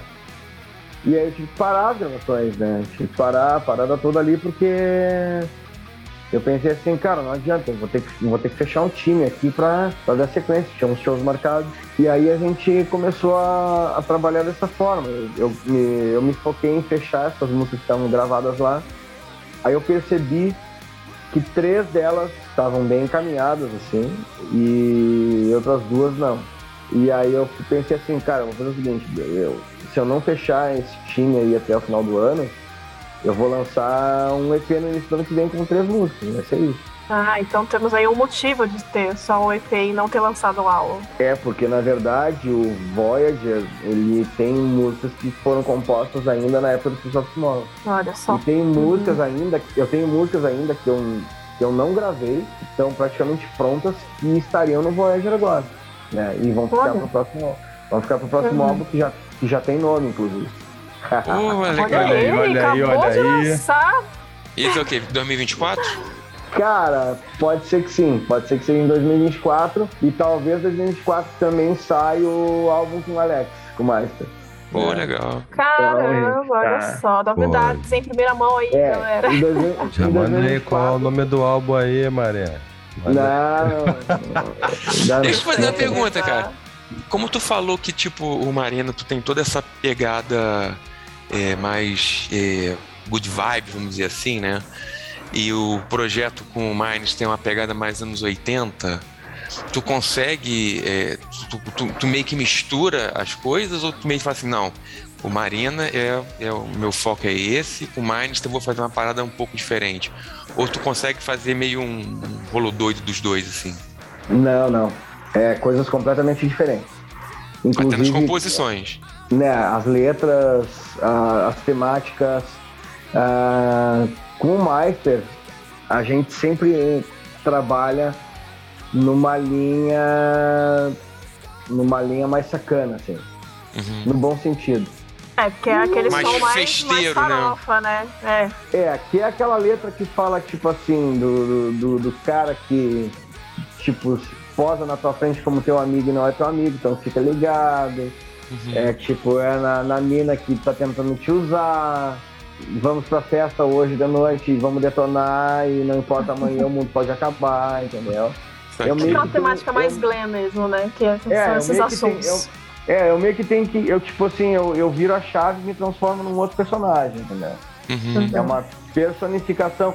É a minha voz, é a minha essência, mas é uma personificação, é uma outra coisa, né? Entendi. Mas e é legal Mariana- ver um outro lado também, né? Exatamente, o Mariana é uma coisa que, tipo assim, eu, eu, eu desde sempre, né? Eu nunca quis trabalhar só com hard rock na Mariana. Desde sempre, desde lá de trás. Por isso que é o meu projeto. Por quê? Porque eu tenho autonomia e liberdade para trabalhar com outros elementos. E foi exatamente no Peace of Tomorrow que eu virei a chave. Por quê? Eu Porque ia falar sobre isso também. porque até o, no- até o No Regrets eu ainda tava com aquele estigma das minhas influências antigas, do Bon Sim, Jovi, eu ia do Jer- do Bon Jovi, do New Jersey. As composições, eu fazia as composições todas focadas em arranjos de duas guitarras. E aí, com a questão de ir pra banda, ir com a, pra estrada com a banda, eu nunca conseguia ter dois guitarristas, eu conseguia ter um. Às vezes eu conseguia ter dois, às vezes eu conseguia ter dois guitarristas e um tecladista, que era o meu sonho de consumo, ter dois guitarristas e um tecladista. Tu E tem algum eu pensei- receio, alguma coisa assim, tipo, da crítica ou de alguém meio que considerar teu álbum ou teu estilo, ou pelo menos uma parte dele, meio datado dos anos 80? Ou pra tu isso é indiferente? Pra mim é diferente. Porque se a pessoa considerar isso, me desculpa, mas ela não é a pessoa que eu procuro pra ouvir meu, meu, meu trabalho. né? Então, eu não, eu não faço nem questão da audiência dessa pessoa, né? Sendo bem honesto, assim. E, e cara, assim, ó, então aí entra o lance de tipo, eu tenho essa coisa bem consciente, assim, que cada trabalho eu tenho que evoluir, eu tenho que fazer alguma coisa que me complete, que seja diferente, que seja tipo um, um- um- um quebra-cabeça mesmo. cada, cada disco vai complementando o outro, né? Então, quando a gente começou a fazer ali aquelas músicas, as primeiras músicas do, do que seria o álbum Peace of Tomorrow, e eu realmente compus a Getting Higher, e aí eu percebi que aquela música ela foi composta, eu compus a música para realmente pro teclado brilhar naquela música ali, né? E aí eu peguei e chamei um amigo meu lá de Pelotas, o Akaô Montiel, pra gravar os teclados dela, né? Eu disse, cara, tem uma música aqui que é pra ti, ó. Vai, vai gravar essa música aqui.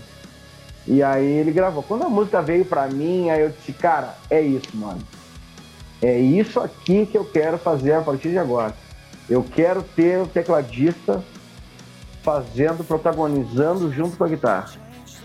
Não, e posso falar? Eu, eu acho É. a Getting Higher, assim, um, eu acho que se me pedem pra falar assim, ah, o que é uma arena, assim, eu dou a Getting Higher. Eu acho que eu sou muito definidora, assim, do que é uma arena. E meio do que você fez, essa transição do No Regrets pro Pieces of Tomorrow, mais teclado. E mesmo né, tendo um guitarrista só, acho que é mais pesado. Então essa combinação do, da guitarra pesada com o teclado, eu acho que ficou muito... Que define o que é a banda, na minha humilde opinião. Exatamente. Eu ia até cantarolar agora, mas aí o Léo ia passar mal aqui. Então deixa Cara, eu. Vamos, vamos, Aníbal. Tá proibido. Higher. Aníbal, tá proibido. Depois do que ele fez no último Eu programa, Aníbal está. Ele tá, eu, eu, eu multo ele.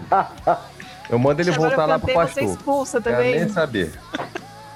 Cara, então assim, quando, quando voltou pra mim a, a Getting Higher, com aquele teclado, cara, aquele, toda aquela aquelas camadas de teclado, eu disse, cara, é isso. Vira- viramos a chave a partir de agora.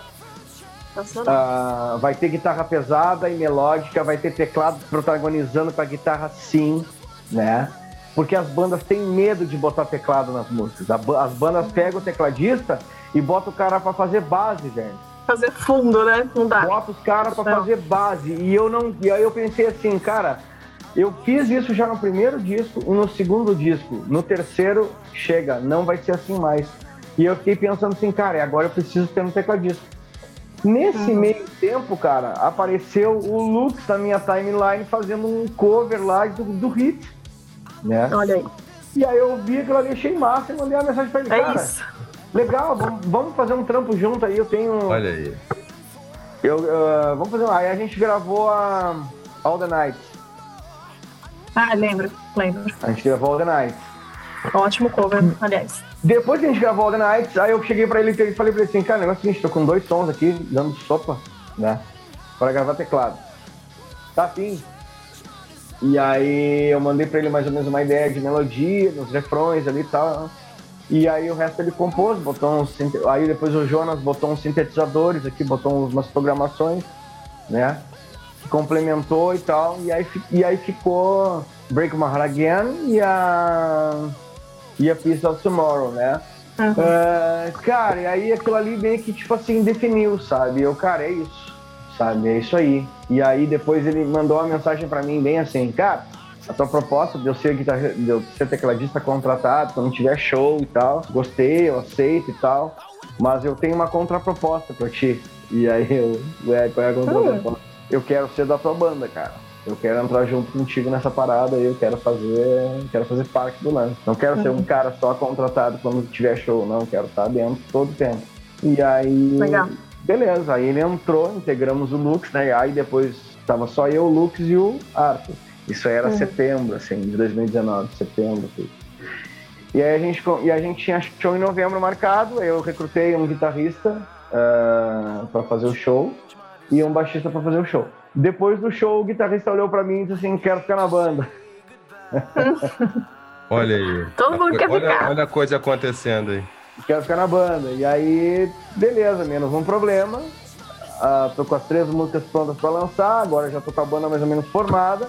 Vou lançar o EP e já vou cair na estrada com essa galera e ano que vem a gente começa a fazer um álbum. 2020, no Ô, ô, ô, Rod, deixa eu te perguntar Ah. uma coisa, aproveitando, porque é uma essa é uma dúvida que eu tenho. Sei que você tá Aham. divulgando uma linha de raciocínio, eu tipo, tá te quebrar, mas é só por causa do. Você, tem falado várias vezes, pô, aí juntamos, aí tocamos, aí peguei a estrada, tá, tá, tá, tá, tá. Quando você fala isso, você fala de um cenário Brasil mesmo? É por aqui? Por aqui, por aqui. E como é que é essa, aqui. essa coisa de você. Porque assim, é. é... é só pra. Eu vou falar pra você colocar isso dentro da, da- da sua trajetória, tá? Do que, da, da sequência da sua, da, sua, da sua história. Da onde a gente vê, a gente tem aqui. A gente tá chegando no episódio 47 do Farofa. A gente vem falando muitas vezes aqui ao longo dos últimos três anos né, dois, três anos aí de farofa, da dificuldade que é o cenário do rock no Brasil hoje. Eu sei que o Rio Grande do Sul, talvez ele seja junto com Brasília, mais até do que São Paulo, um lugar onde ainda exista, entre aspas, uma resistência do mercado rock. Mas é, como é. Dentro da sua resposta, né? Dentro, da sequência da sua resposta em relação à sua história, como é que, essa, como é que você contaria essa história mostrando o que é fazer rock no Brasil? É muito natural? Ap- Aparece pra você? Como é que isso funciona? Porque o som que você faz, pra mim, né? Tem muito cara de um mercado europeu hoje. É, aqui no Brasil, como é que falou, aqui é nicho. Lá fora eu vejo o mercado muito mais aquecido. Como é que é isso pro músico? Cara, mas lá Brasil fora, hoje? mas lá fora é nicho também, né? Porque lá fora os países são menores, né? Se juntar todos os países ali que tem mais renda per capita da Europa, ali não dá o Brasil. Então nós estamos falando, eh, nós estamos falando de uma de uma realidade logística e, digamos assim, cultural e financeira, socioeconomicamente falando, né? Muito mais muito mais eh, viável. Em que sentido eu te falo isso? Eu te falo isso, por exemplo, se você pegar e sair de um lado de Portugal, em seis horas você está no outro lado do você tá do outro lado do país. Em seis horas, entende? Então é, você tem, você consegue fazer a, a turnês, você consegue fazer a coisa fluir, né? De forma mais eficiente. Por quê? Porque tu tem vários países que se que se comunicam, que, que facilitam a, a questão da União Europeia e tal. Então eu acho que isso é uma coisa que, que é um primeiro ponto, né? O segundo ponto uma economia estável. Embora tenha inflação, os caras, os caras têm uma economia é, teoricamente que está, ela está não, não obviamente agora nos últimos tempos que tem inflação, ela está comendo todo mundo, né? Mas o cenário de três, quatro anos atrás tu, tem, tu tinha aí uma, uma situação é, socioeconômica ali é, não tão flutuante. Então, tu consegue trabalhar com inteligência, montar turnês, fazer a coisa realmente é, acontecer lá. Fora que as grandes bandas, né, principalmente é, de rock e hard rock, enfim, assemelhado, elas advêm da Europa, né, principalmente Reino Unido, né, Inglaterra e tal.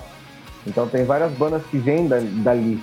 Então tu tem uma questão cultural que para eles lá é normal tu ligar o rádio e os caras tá, tá tocando Beatles no rádio, por exemplo, tá tocando Van Halen, tá tocando, sabe, tipo, não vai ligar o rádio lá e vai estar tocando, sei lá, outra coisa, né? outro, outro estilo, né? Que nem tem estilo, estilo popular. Tipo, cada povo tem o seu Led Zeppelin que merece, entendeu? Sabe? Então, eu acho que eu acho que, cara, é uma, é uma parada assim, sabe? Eu acho que é, uma, é um lance que é, é muito diferente, sabe? É muito diferente porque tu tá num país que é tropical, tu tá num país, num país que é muito grande, tu tá num país que as estradas são sucateadas, tu tem muito pedágio, tu tem muito. É, tudo, cara, é, é tudo pra te prejudicar. Nada pra fazer a tua parada rolar, entendeu? Nada. Cara, deixa eu complementar com isso daí. é, até na época do, por exemplo, do Lacroix, ou quando você começou com uma arena mesmo, e a aceitação que você teve, né? É, como é que foi o convite? Teve convite pra tipo, tocar no Japão? Com os caras lá curtindo teu som, ou tocar na, na Europa? Tu tá em alguma negociação pra fazer show fora, assim? Cara, já rolaram alguns convites, assim, né? Mas tudo muito de sondagem, a nível de sondagem. O que, que eu sempre pensei, assim, cara, não adianta ir pra Europa, né? Primeiro, se tu não tem ainda uma carreira sólida, sabe? A nível de ter, ter álbuns. Eles gostam muito de só ir lá, de tu ter uma trajetória, de tu ter álbuns. Então, se a gente juntar agora tudo que tem aí, a gente tem digamos assim, a gente tem 30 músicas, então teoricamente teríamos três álbuns, né? Então eu acho que agora é o momento, porque esse álbum é um álbum que realmente ele tá é, num patamar é, musical, assim, ele tá muito acima de qualquer outra coisa que já foi feita, tanto o Mariano. Nós temos aí inúmeras resenhas saindo por todo, por todo lugar aí, é, dando ênfase pro trabalho. Ah, a gente está apostando em materiais audiovisuais, materiais ao vivo, né? Justamente para preparar esse gatilho para essa turnê acontecer. Legal. Então, eu acho que é uma caminhada, sabe? Não é um lance tipo assim, ah, vamos tocar na Europa daqui a seis meses. Cara, não é assim. É porque tu tem uma série de, de- tem uma série de, de, de coisas que tu tem que preparar para fazer uma turnê. Entre elas é são relacionamentos lá que tu tem que fazer, né? A nível de tipo preparar uma empresa para ter o teu merchandising pronto lá quando tu chegar, a nível de ter uma de ter uma equipe lá pronta para trabalhar contigo quando tu chegar, ou se tu vai dividir a equipe com outra com outra banda lá e tal, tu tem que desenvolver uma parceria seis meses antes, no mínimo, com uma banda de lá, divulgar os caras aqui, tipo, fazer alguma coisa, é, entende? Que que dê um- uma contrapartida para os caras te ajudarem lá, né? Entendi. Tu tem que contratar um, um RP lá, para quê? Para o cara divulgar a tua música dentro da rota que tu pretende fazer, né? Então, tipo assim, qual é a rota que nós vamos fazer? Ah, vamos fazer 16 shows, 15 shows. Vamos ficar 20 dias, vamos fazer 18 shows. Tá, beleza. Qual é a rota? Ah, a rota é essa, essa, essa, essa. Tá, beleza. O que, que tem aqui nessa, nessa rota aqui de, de raio, de rádios? O que, que tem de, de produtora, de revista e tal? Então, todo mundo nessa rota tem que ser acionado. Tu tem que começar a fazer posts, posts patrocinados para esses lugares. E os posts patrocinados, dependendo da época, cada vez mais estão mais caros, né? Então, por exemplo, tu vai fazer post patrocinado em outubro a dezembro, tu tá ferrado, porque tu concorre com Black Friday, tu concorre com o Natal, tu concorre com. Saca? Tipo, Uhum. são. Tu concorre com todo mundo que já tá dentro da internet anunciando, né? E o algoritmo ele vai te jogar lá pro final da fila, lá pro inferno, entendeu? Então são uma. É uma. é- Cara, é uma equação, entendeu? Não é tipo assim, ah, vamos fazer e vamos ver o que, que dá. Não, não é assim, cara. Não é. Tu tem que fazer conta mesmo, cara. Tem que sentar, fazer planilha, fazer contato. Tem que trabalhar pra tua turnê acontecer. Ou seja, viver de música é muito mais do que viver de música, né? Tem toda uma gestão aí que é. pesada. É. Então, tipo, por exemplo, né, tu tem que pensar em todo o contexto, né? Tem que pensar, cara, leva o merchandising daqui, compro lá, tipo, pego lá, levar daqui, os caras vão. Vai chegar, vai, não, vai deixar de levar equipamento, vai deixar de não sei o quê, e daqui a pouco os caras vão te taxar alguma coisa, né? Se tu trouxer de lá, pior ainda, né? Então tem que trabalhar para vender tudo lá, fazer, né? Tem que fazer alguma coisa, tem que fazer, tipo assim, é, um planejamento para que não sobre e não falte, né? Entendi. E você já tá Então- com algum esquema nisso já? Já tem algum pensamento de, Já, de já esquema tem- com bandas já- e tal, pra fazer essa Já parceria? assim? tem, já, já tem algumas coisas, já tem algumas coisas andando, né? Legal. Tanto a nível de, de negociação, tem um possível planejamento para alguns projetos culturais também, né, de captação de recursos, né? Então, são coisas que no decorrer da, da parada toda, hoje o Marena ele é muito maior do que eu imaginei de um dia que ele fosse. Tipo, é uma coisa que meio que, cara, é o negócio tá cada vez ele tá tipo, ele tá em expansão, sabe? Então tu acredita Não, assim no teu planejamento, tipo 24, 25, que fazer uma tipo uma tour Europa ou sei lá, uma cidade dos Estados Unidos É. talvez seja uma coisa viável. Sim, sim, é possível.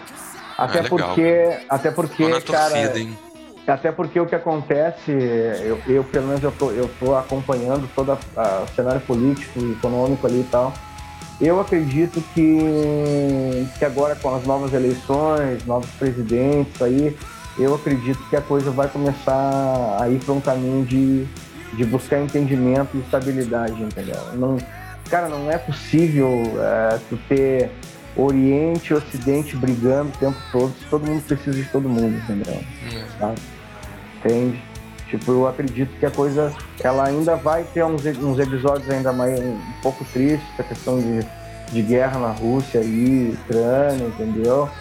Mas é, eu acredito que isso aí vai passar também, cara. Eu acredito que as coisas vão, elas vão se restabelecer, a gente vai conseguir ter um pouco mais de estabilidade financeira dentro do cenário de câmbio e tal, né? Então, tipo, Não dá pra ser 7x1 o tempo todo, tá? Que não, não dá. né? Mas não adianta simplesmente tu marcar uma turnê, né? Tu tem que, tu tem que fazer um trabalho de pré-turnê, né? Porque, por exemplo, se tu for fazer uma turnê, é uma turnê pequena, independente, e tu não tiver divulgação, não vai adiantar tu fazer a turnê, né? Porque a, a, a probabilidade de tu não ter sucesso na tua comunicação é muito grande, né? E aí não adianta ficar fazendo, sei lá, 18 shows para 10 pessoas, 15 pessoas, 20 pessoas, Ah. entende? Tu tem que trabalhar com bandas médias, que já conhecem um circuito, que já tem um circuito, que já se comunicam por lá com o público, né? Bandas que podem agregar para tua pro, pro, pro teu público. Em contrapartida, tu divulga os caras aqui no país, faz um trabalho legal, contrato daqui a pouco uma assessoria de imprensa aqui no Brasil e bota os caras para trabalhar para essa banda aqui no Brasil, entendeu? Por exemplo, né? Na América Latina, saca?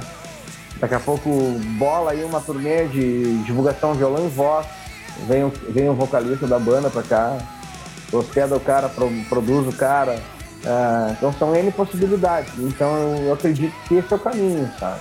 É trabalhar com, é trabalhar com, com planejamento, fazendo bastante focado no networking e numa comunicação efetiva com, com o público que tu quer atingir. Entendi. É uma colaboração, né? Cada vez mais um collab mesmo, né?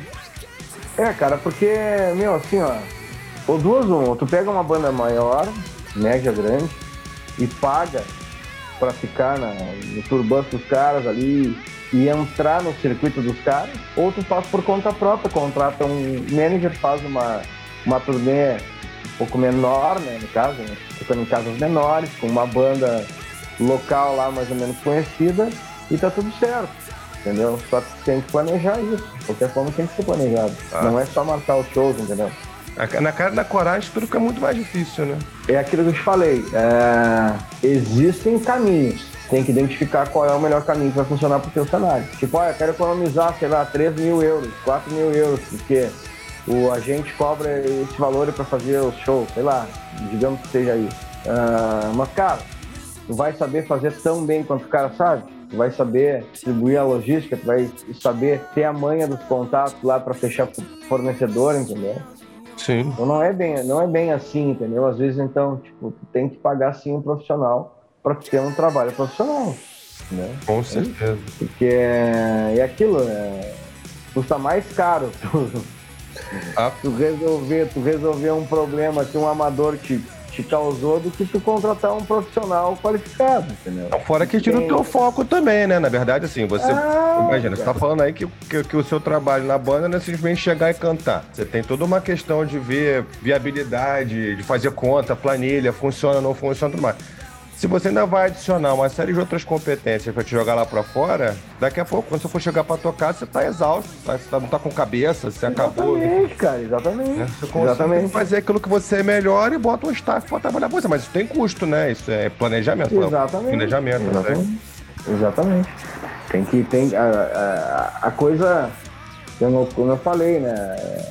É, é além do tocar, né? É além do, de, de cantar. Porque além disso eu tenho toda a questão da administração da banda, tenho toda a questão da administração do Matur, tem a questão das responsabilidades, de cronograma, quem são as pessoas que vão estar ali, por que, que elas vão estar ali. E, tipo, e ainda tem que decorar a letra, tem que, sabe, tem que treinar técnica vocal, saca? Então, às vezes, aí tu chega pra tocar e aí chega cansado, tá com a cabeça em um milhão de coisas acontecendo, saca? Então, é- é- tem horas que não adianta, tu tem que abrir mão de algumas coisas e botar alguém pra fazer parada pra ti, do que tu querer abraçar tudo, entende?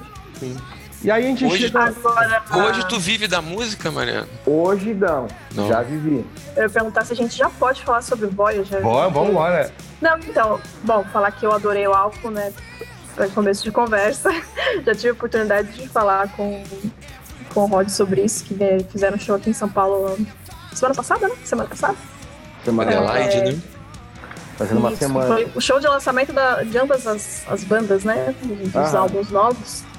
Isso aí. E, Cara, sim. é, antes do show eu já tava com essa impressão, até comentei com ele que já tinha algumas músicas que eu já tava viciado, assim, que eu não tô conseguindo parar de ouvir. E o álbum funciona muito bem ao vivo. Vocês tocaram várias faixas do álbum, né? Ao vivo, né? Até Aham. não tava esperando que vocês fossem tocar tantos. Lógico, é o lançamento do álbum, né? Mas a gente fica, né? Ah, o álbum é novo, né? Às vezes vão tocar os singles. Vocês tocaram mais que os singles, né? Então, eu fico com essa sensação de que o álbum funciona super bem ao vivo. É, eu achei, por mais que eu, eu, né, eu comecei. Foi só esse ano que eu vi o Marina ao vivo, tive a oportunidade de ver duas vezes esse ano, inclusive. Então, eu não sei como era antes, mas eu acho que, é, ainda mais que comprando minha primeira e segunda vez, a banda tá super coesa, tá super. é, tipo, trabalhando muito bem juntos e é, transparecendo, assim, uma alegria mesmo de tocarem juntos, assim, você vê o Edu tocando, cara, você fica feliz, assim, o menino fica pulando no palco, eu achei isso incrível. É, então eu achei muito gostoso de ver mesmo como é, a banda tá azeitada, né? E Aham. como é nítido ver, por mais que né, você disse que as músicas do Pieces of Tomorrow é, seriam Voyager, etc. Mas assim, que você vê uma evolução muito grande, assim, entre os dois registros, sabe? Então, Não, com é esse- certeza. essa é a minha opinião que eu queria deixar. Com certeza. Até porque eu acredito que eh, o que a gente tinha antes, em 2019, ali, que foi a parte da, do of Tomorrow, a gente não tinha uma banda, né? Então a gente Uhum. Eu estava ainda trabalhando ali com, a, com o formato antigo, né? Que era fazendo todas as bases com o produtor e chamando as participações especiais. Então Sim. o Lux ali ele entrou de participação especial, depois que ele gravou, ele veio entrar na banda. O Aham. único que estava realmente na banda ali era o Arthur, né? Gravou as baterias. Uhum. E, e aí, o que, que acontece? Aí é que tá a, a- a sacada, né? Porque no momento que a gente passou por todo aquele 2020 turbulento, 2021 ali a gente ainda conseguiu, é, tipo, patrocinadores para lançar uma versão física do Piece of Tomorrow. E aí rolou de fazer a, a gravação da Heren Up, porque a Heren Up já estava gravada, ela estava gravada, mas ela estava gravada uma parte. Tipo, tava valendo, tava guitarra base e bateria só, né? Por isso que ela Aí não saiu gente- no Pisces, não tava pronta. Isso, não tava pronta. Aí a, Hum. gente, a gente gravou outras camadas de guitarra, o Lucas fez os arranjos de teclado. Eu reescrevi a letra acho que umas cinco vezes, até achar assim o cerne dela e tal. A gente gravou uma música totalmente à distância num, num período de, de pandemia, gravamos um clipe em período de pandemia. Que loucura. Passamos por, passamos por perdas familiares ali dentro da, da questão da, da banda, que nosso guitarrista teve que sair da banda por conta disso na época, né? O Alex Red. Então foi um período de muita turbulência e mesmo assim a gente se agarrou e ficou junto, enfrentou. O Alex saiu, a gente teve que buscar guitarrista, a gente teve que fazer, tipo, não deixar a peteca cair, né? Uhum. Nós chegamos a ensaiar com, com trilhas de guitarra, pra vocês terem ideia. Caramba. Então, a gente estava ensaiando lá, não tinha guitarrista, mas a gente tinha uma trilha de guitarra tocando com a gente, entendeu? Saca? A gente nunca parou, a gente nunca largou a mão um do outro, entende? E esse, acho que foi só aí, foi só aí que eu acho que, que virou o jogo, sabe? Foi isso aí que, tipo, foi o grande teste, assim, sabe? Quando a gente Sim. fechou o time, a gente escolheu o Edu, tipo, teve caras fantásticos tocando lá com a gente, fazendo teste da guitarra, né? Tipo, caras assim, ó, meu, alto nível mesmo, assim. É. Só que o cara, o Edu foi o cara que fechou, assim, sabe? Com a, Encaixou, a, né? vibe, a vibe da gente, com a aura do que a gente queria fazer. É, a gente tem plena consciência que a gente é, que ele tá em desenvolvimento. Ah, mas que tinha que ter botado um cara mais experiente, que tinha que ter colocado não sei o que, cara, não, não é assim. É, a gente tem que colocar um cara que vai fechar com o trampo, entendeu? Saca? Sim, tem que ter a vibe de E- vocês, né? É, e cara, e tem outra coisa também, né? Fecha com a, a, a, a- a premissa do projeto, que é desenvolver pessoas, é desenvolver Com certeza. né? Mas é um Então, monstrinho, né? É novinho, é, um É, e, é- monstrinho. e a cada, e a cada, e a cada, a cada desafio, a cada passo, ele dá outro passo. Então, se pegar o Edu de julho de 2021 pro Edu de dezembro de 2022, são duas pessoas completamente diferentes. É, e como eu te pegar- falei, né? Como eu, eu senti diferença do show que vocês fizeram em agosto pro show que vocês fizeram agora em novembro. É, e a coisa tá. A coisa tá muito, tá muito mais legal do que isso também, porque a gente teve coisa que a gente não mostrou em São Paulo. Agora, nesse último show. Porque o show era curto, então a gente não podia ah, deixar de tocar outras coisas, né? Mas, cara, tem mais, música do, tem mais música do disco que tá, que tá ensaiado, entendeu? Tipo, Legal. tem, tem mais coisas que a gente não mostrou ali, que estão ensaiadas. A gente fez ali, a gente tentou fazer o melhor que a gente podia para aquela ocasião, mas a força total ela tá, tá guardada, entende?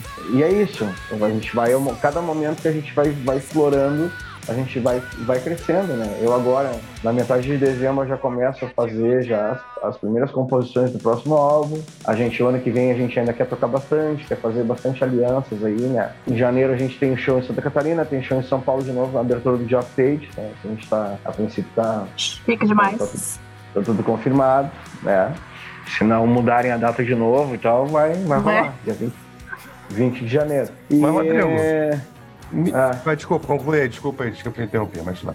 Não, e, aí, e, cara, e é isso, sabe? Eu acho que foi a grande, a grande virada do jogo, foi que no Piece of Tomorrow tu tinha. Tu não tinha a banda consolidada, tu não tinha. Tu tinha participações especiais. Agora, o que, que aconteceu? Ah, eu fechei todas as músicas com o produtor e mandei as referências e mandei as músicas pra galera gravar em casa. Né? Uhum. Então o que, que acontece? Todo mundo pôde botar o seu trabalho da forma que queria, todo mundo pôde realmente entrar para dentro de uma arena dessa vez. Legal. Né? E saiu daquela. E dá pra perceber. Saiu daquela coisa da, da participação especial, entende? Agora virou. Realmente os caras entraram no jogo, né? E aí, o que, que acontece quando os caras entram no jogo? No estúdio, o ao vivo fica mais fácil, porque, tu, tipo assim, cara, é uma reprodução que tu gravou no álbum, né? Total. E aí, e aí começa. E aí sai daquela coisa da obrigação de tirar, de estudar uma, uma parte de, de baixo ou bateria ou guitarra, não sei lá o que, de que uma outra pessoa gravou, entende? O, o Uhum. tesão ele é diferente, o tesão ele é completo, porque tu tá reproduzindo o que tu criou, o que tu gravou no estúdio, entende? Então acaba que isso aí eu acho que é, lá dentro assim da, da, da, da, mente assim, da pessoa, eu acho que ela internaliza isso e, e, e, transforma isso numa, numa energia muito positiva dentro do palco, né? Que todo mundo pode ver. A gente tocando ao vivo Sim. lá. É isso aí. Rodrigo, então pelo, pelo que eu tô entendendo da sua fala aí, eu ia até te perguntar isso, mas só pra ratificar. A grande virtude que você vê no Voyager é essa coisa de você ter conseguido criar uma banda de fato sua e o resultado sai justamente dessa, desse senso de grupo, dessa, dessa, dessa essa unidade que agora vocês têm, né? E aí você resulta no- no- no- nesse material novo é, que aí tá a Mari e o, e o Aníbal, né? Rasgando elogios. Então, assim, na Não, verdade. e, e- e ambos foram nos shows, né? O Aníbal foi no show no Ah. Rio de Janeiro e Isso. a Mari foi em São Paulo. É, ainda vim ouvindo hoje. Hoje, eu, quando a gente veio pro retiro, eu falei assim, Giane, ó, as músicas de gospel é só depois. Agora a gente vai ouvir o rock.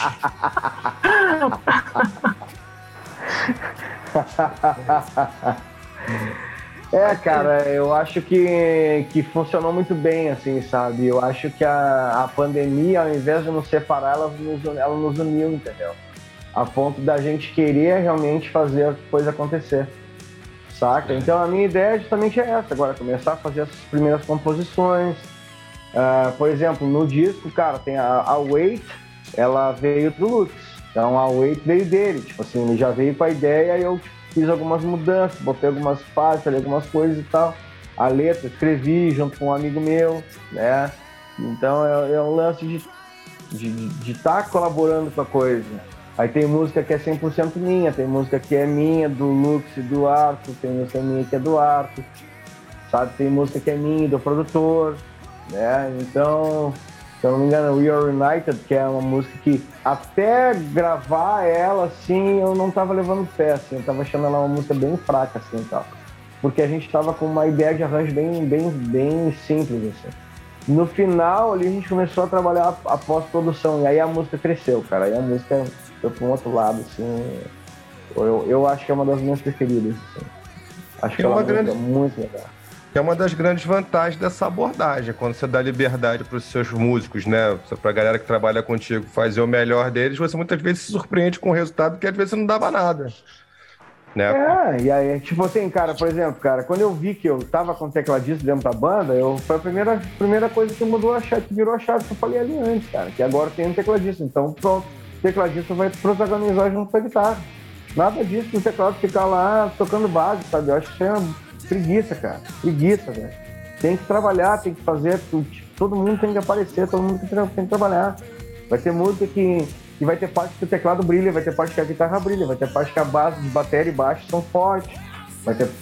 Sabe, eu não tenho problema com isso, sabe, cara? De tipo, ai, porque a banda é meu nome, as minhas músicas, ai, só a minha voz tem que brilhar, eu sou a estrela. Não, cara, velho, eu, eu tô pela música, cara, pela mensagem. Se a, se a mensagem da música for num determinado momento pedir um solo de teclado, como, como tipo, eu. Cara, eu botei teclado, eu botei solo de teclado em duas músicas nesse disco, sabe, cara? Uhum. É. Tu não tem solo de teclado, não vê solo de teclado. Botamos talkbox, cara, ninguém usa talkbox, sabe? Sensacional. Botamos, sli- botamos slide, ninguém usa slide, sabe? sabe? As, as- as bandas têm medo, cara, de, de, de, de, sair, sabe? De fazer uma coisa diferente, sabe, cara? Tipo, mesma coisa, eu disse assim, cara, esse álbum eu vou botar umas agudeiras que eu não tinha botado nos discos anteriores, né? Que é pra mostrar um outro lado meu também, de, de alcance vocal, né? De fazer um negócio, mostrar mesmo, cara, que tipo, bah, eu- consigo fazer algumas coisas ainda, né? Tô com 46 anos. Daqui a 10 anos, não sei, daqui a pouco eu não vou estar tocando guitarra base, vou ter um outro gurizão de 25 anos cantando, entendeu? Saca? Não, não sei. Entendeu? Por que não? E por que não? Por que não? Sabe? Por que não? Se o cara for digno, se o cara trabalhar direitinho, for um cara honesto, for um cara talentoso, fechar comigo, por que que não? Por que que eu não vou botar um cara pra cantar? Sabe que medo Legal. que é esse que as pessoas têm de, de, de, de- sabe, de, de, Ah, o ego, de, né? se rein- de se reinventar, de. Tipo, cara. É, é o que eu até tava brincando com um amigo meu esses dias, assim, cara, chegou pra mim esse cara, tá ligado, daqui a pouco tu não vai conseguir mais cantar e tal. E aí como é que tu vai fazer? Não sei o que, cara, como é que eu vou fazer? Eu tô fazendo tudo que dá agora. Porque aí é o seguinte, depois eu vou estar lá atrás, lá, tocando minha guitarrinha, tomando meu copinho de café, e vou estar dando risada do gurizão que vai estar cantando ali. E aí, meu filho, vamos lá, deixei esse legalzinho pra ti aí, ó. Vamos lá, não é bom? Te vira, velho. Vai! Se larga, filho. Te larga, Magrão. Te larga aí, vamos lá. Quero sacudeira aí, ué. É, Pô, cara, vamos lá. Eu tava com. Ó, eu tinha 46 quando eu gravei isso aí, meu. Pô, agora tu tá com 25, velho. Te fuder. Vamos lá. Muito bom, muito bom. Ah, legal. Entendeu, cara? Então, tipo, eu, eu, eu, eu, eu, tenho um lance, assim, meu, cara, que é. Eu não tenho medo das coisas, sabe? Eu não tenho medo de me reinventar, de eu aceitar que, tipo. Ah, eu não. Daqui a pouco, ah, eu não vou conseguir mais cantar. eu- cara, porque o, vo- ah, o vocal, né? O trato vocal, ele é uma coisa muito particular, ele é uma coisa completamente diferente de tu tocar guitarra, ou bateria, ou baixo, porque é uma coisa que é totalmente orgânica, né? Tu não troca a corda vocal, né? A corda Você é um guitarra instrumento, né? quebra- Exatamente. Então, cara, e por que não? Entendeu? E por que não? Eu, eu tô preparado pra isso, sabe? Eu tô preparado, sim, pra tudo, cara. Tipo, se eu penso em parar, não penso em parar, né? Eu Não. penso que uma arena, uma arena é uma marca e ele vai continuar, de algum jeito, de alguma forma vai continuar. Vamos pro bate-bola, Rodrigo? Coisa rápida? Pergunta, papum, resposta. Bora!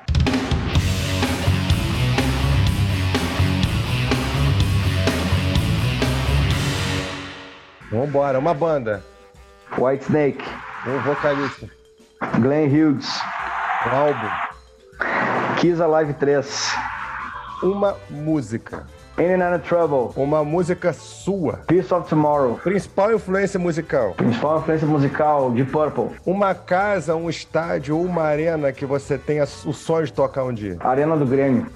Que isso, mano.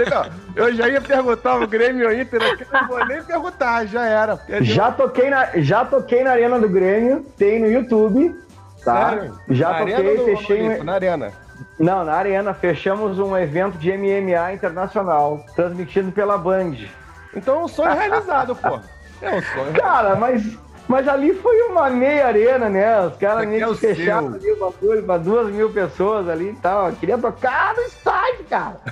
A Estádio, velho. Estádio. Copa, do, Copa do Mundo, cara. Copa do Mundo, 40 mil pessoas. Bizarro. Vamos lá. Arena do Grêmio é o lugar. Uma banda pra quem você gostaria de abrir. Ah, White Snake.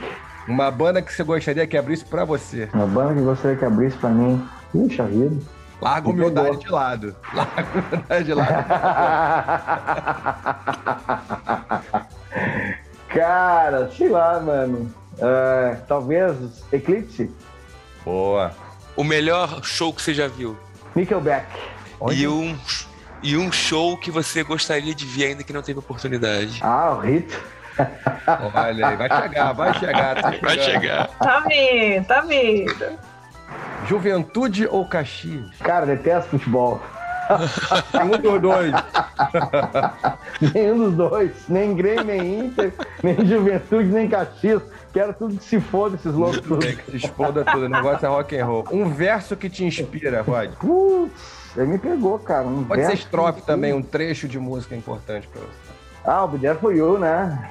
Olha aí. Ah, garoto. Puxou this lá. words I swear to you.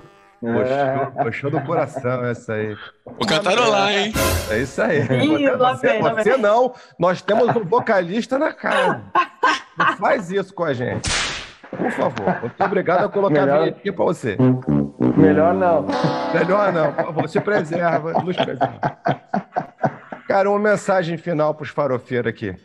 Galera, continuem ouvindo essas farofinhas do domingo, gurizada. Naquela, assim, uma olhadinha com salsichão e picanha, beleza? Farofinha Isso, é o que há de melhor. Stay true, stay hard. Marena no coração. Amo vocês. Uh!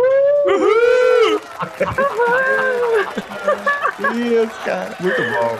Marena, marena. Opa! O melhor tava pro final, tá vendo? Deixa o cara falar. O cara pô, manja dos Paranauê. Gente, vamos, pro, vamos pro, pra, pra faixa bônus?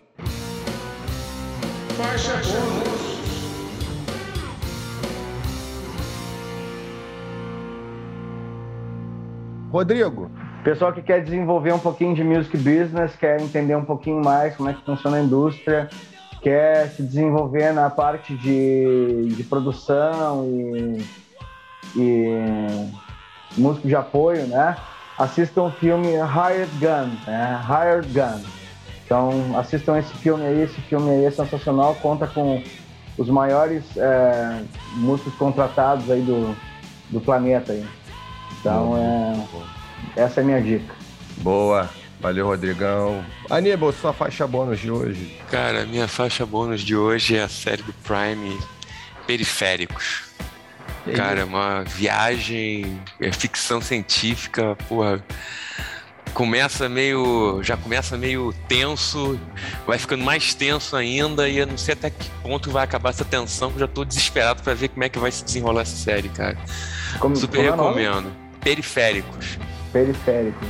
Prime Video. Periféricos. Boa, boa série. boa, boa Boa série. série, inclusive. Marizia, sua faixa bônus de hoje. Bom, a minha bônus de hoje é indicação um pouquinho mais pesada, sai um pouquinho da linha assim, mas eu sei que tem a galera que gosta também no, no peso. É, vou indicar a banda Atracta, aqui de São Paulo. Lançaram o single faz pouco tempo, uma semana atrás, chama The Chase, com um vídeo super legal também, meio de Halloween, que eles lançaram, se não me engano, foi no Halloween. E assim, é uma porradeira, a sonzeira é muito legal e indico bastante pra quem curte aí um som mais pesado. The Chase. Legal. The Chase. Minha faixa bônus de hoje provavelmente vai voltar no, no próximo episódio dos álbuns aí de setembro e outubro. É o álbum Army of Dreamers, da colaboração de Russell Allen e Annette Ozon. Achei o álbum legal, assim, as faixas muito interessantes, é All Alone é muito legal, So Quiet Here é muito legal e é, é muito legal de ver gente tava falando aqui, né, de, de vocal, de vocalistas, da, da galera que, pô, é diferenciada, que, que arrebenta. Eu vejo aqui dois, dois personagens, dois vocalistas que são. que eu gosto muito, na verdade, né? Eu acompanho o trabalho do, do Russell Allen desde a época do Symphony X, os projetos que ele desenvolveu depois. A Annette Osborne desde a época do Allison Avenue, depois entrando no Nightwish. Mas o Army of Dreamers é muito legal, e principalmente porque as vozes combinaram muito bem. Você tem uma, uma, uma voz forte, marcante, como a do, a do Russell Allen, e você tem uma voz mais suave, muito bem postada da Net. Então acho que vale, vale a audição, minha recomendação de hoje aí, Army of Dreamers, Allen Ozone. Gente, Rodrigo, obrigado aí pela sua participação, por ter vindo aí no Farofa. É, irado suas- é, é, poder conhecer as suas histórias, poder conhecer a trajetória que levou ao Voyager, né? Esse, esse, esse álbum que acaba de sair agora em 30 de setembro. Um álbum que eu curti, achei muito legal, tem as músicas. Então eu tenho ouvido direto nos últimos dias, tem as faixas muito interessantes. Eu boto direto, assim, no- até, até pra gravar mesmo, assim, eu, eu boto pra gravar. E uma coisa que a gente fala muito aqui no Farofa é isso, quando a gente nu- nunca, nunca julgar o álbum pela primeira audição, né? Cada vez que você vai ouvindo o álbum, você descobre coisas diferentes sobre esse álbum. E ter ouvido esse álbum várias vezes, também você vai descobrindo outras coisas, né? Outras nuances, outras Aham. sentimentos e vai cantando junto e vai vendo uma guitarra que você não viu, vai descobrindo um batido. Então, o Farofa ele tem, ele, ele, ele me resgatou essa, essa, esse hábito, né, de ouvir álbuns inteiros e de repetir às vezes e, e se permitir que o álbum te surpreenda a cada audição. Eu tenho feito E cara, eu, eu vou te falar uma coisa bem importante, tá? É, esse álbum ele foi feito para ser ouvido no fone, tá? Então, a- a- se tu tiver uma hora, uma experiência de ouvir ele no fone, né?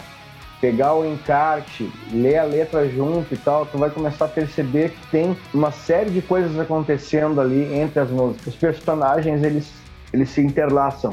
Não é um álbum conceitual, mas ele tem uma atmosfera que é justamente isso, entende? Que é o lance da redescoberta do, do, do do indivíduo, entende? Eu Gente. curti pra caraca, Rodrigo. Um abraço pra você, meu camarada. Prazer participar do EP com você. Desde 2016, demais. quando eu conheci teu trabalho, nem sabia que você era brasileiro. Descobri depois que tu era brasileiro. Entendeu? Curti demais. E, cara, desejo muito sucesso pra você, pra Obrigado. banda. E que, pô, tu grave e continue gravando muita coisa pra gente aí. É isso aí. Isso aí. Obrigado. Abraço, Rod. Tchau, tchau! Valeu, Rodrigo. Obrigado. Valeu, Mário. Valeu, Aníbal. Para de chorar aí, tá emocionado com o Rodrigo. Esse foi mais um Farofa Rock Clube, galera. Obrigado pela audiência. Vamos seguir em frente que tem muito mais coisa legal vindo por aí. Um abraço.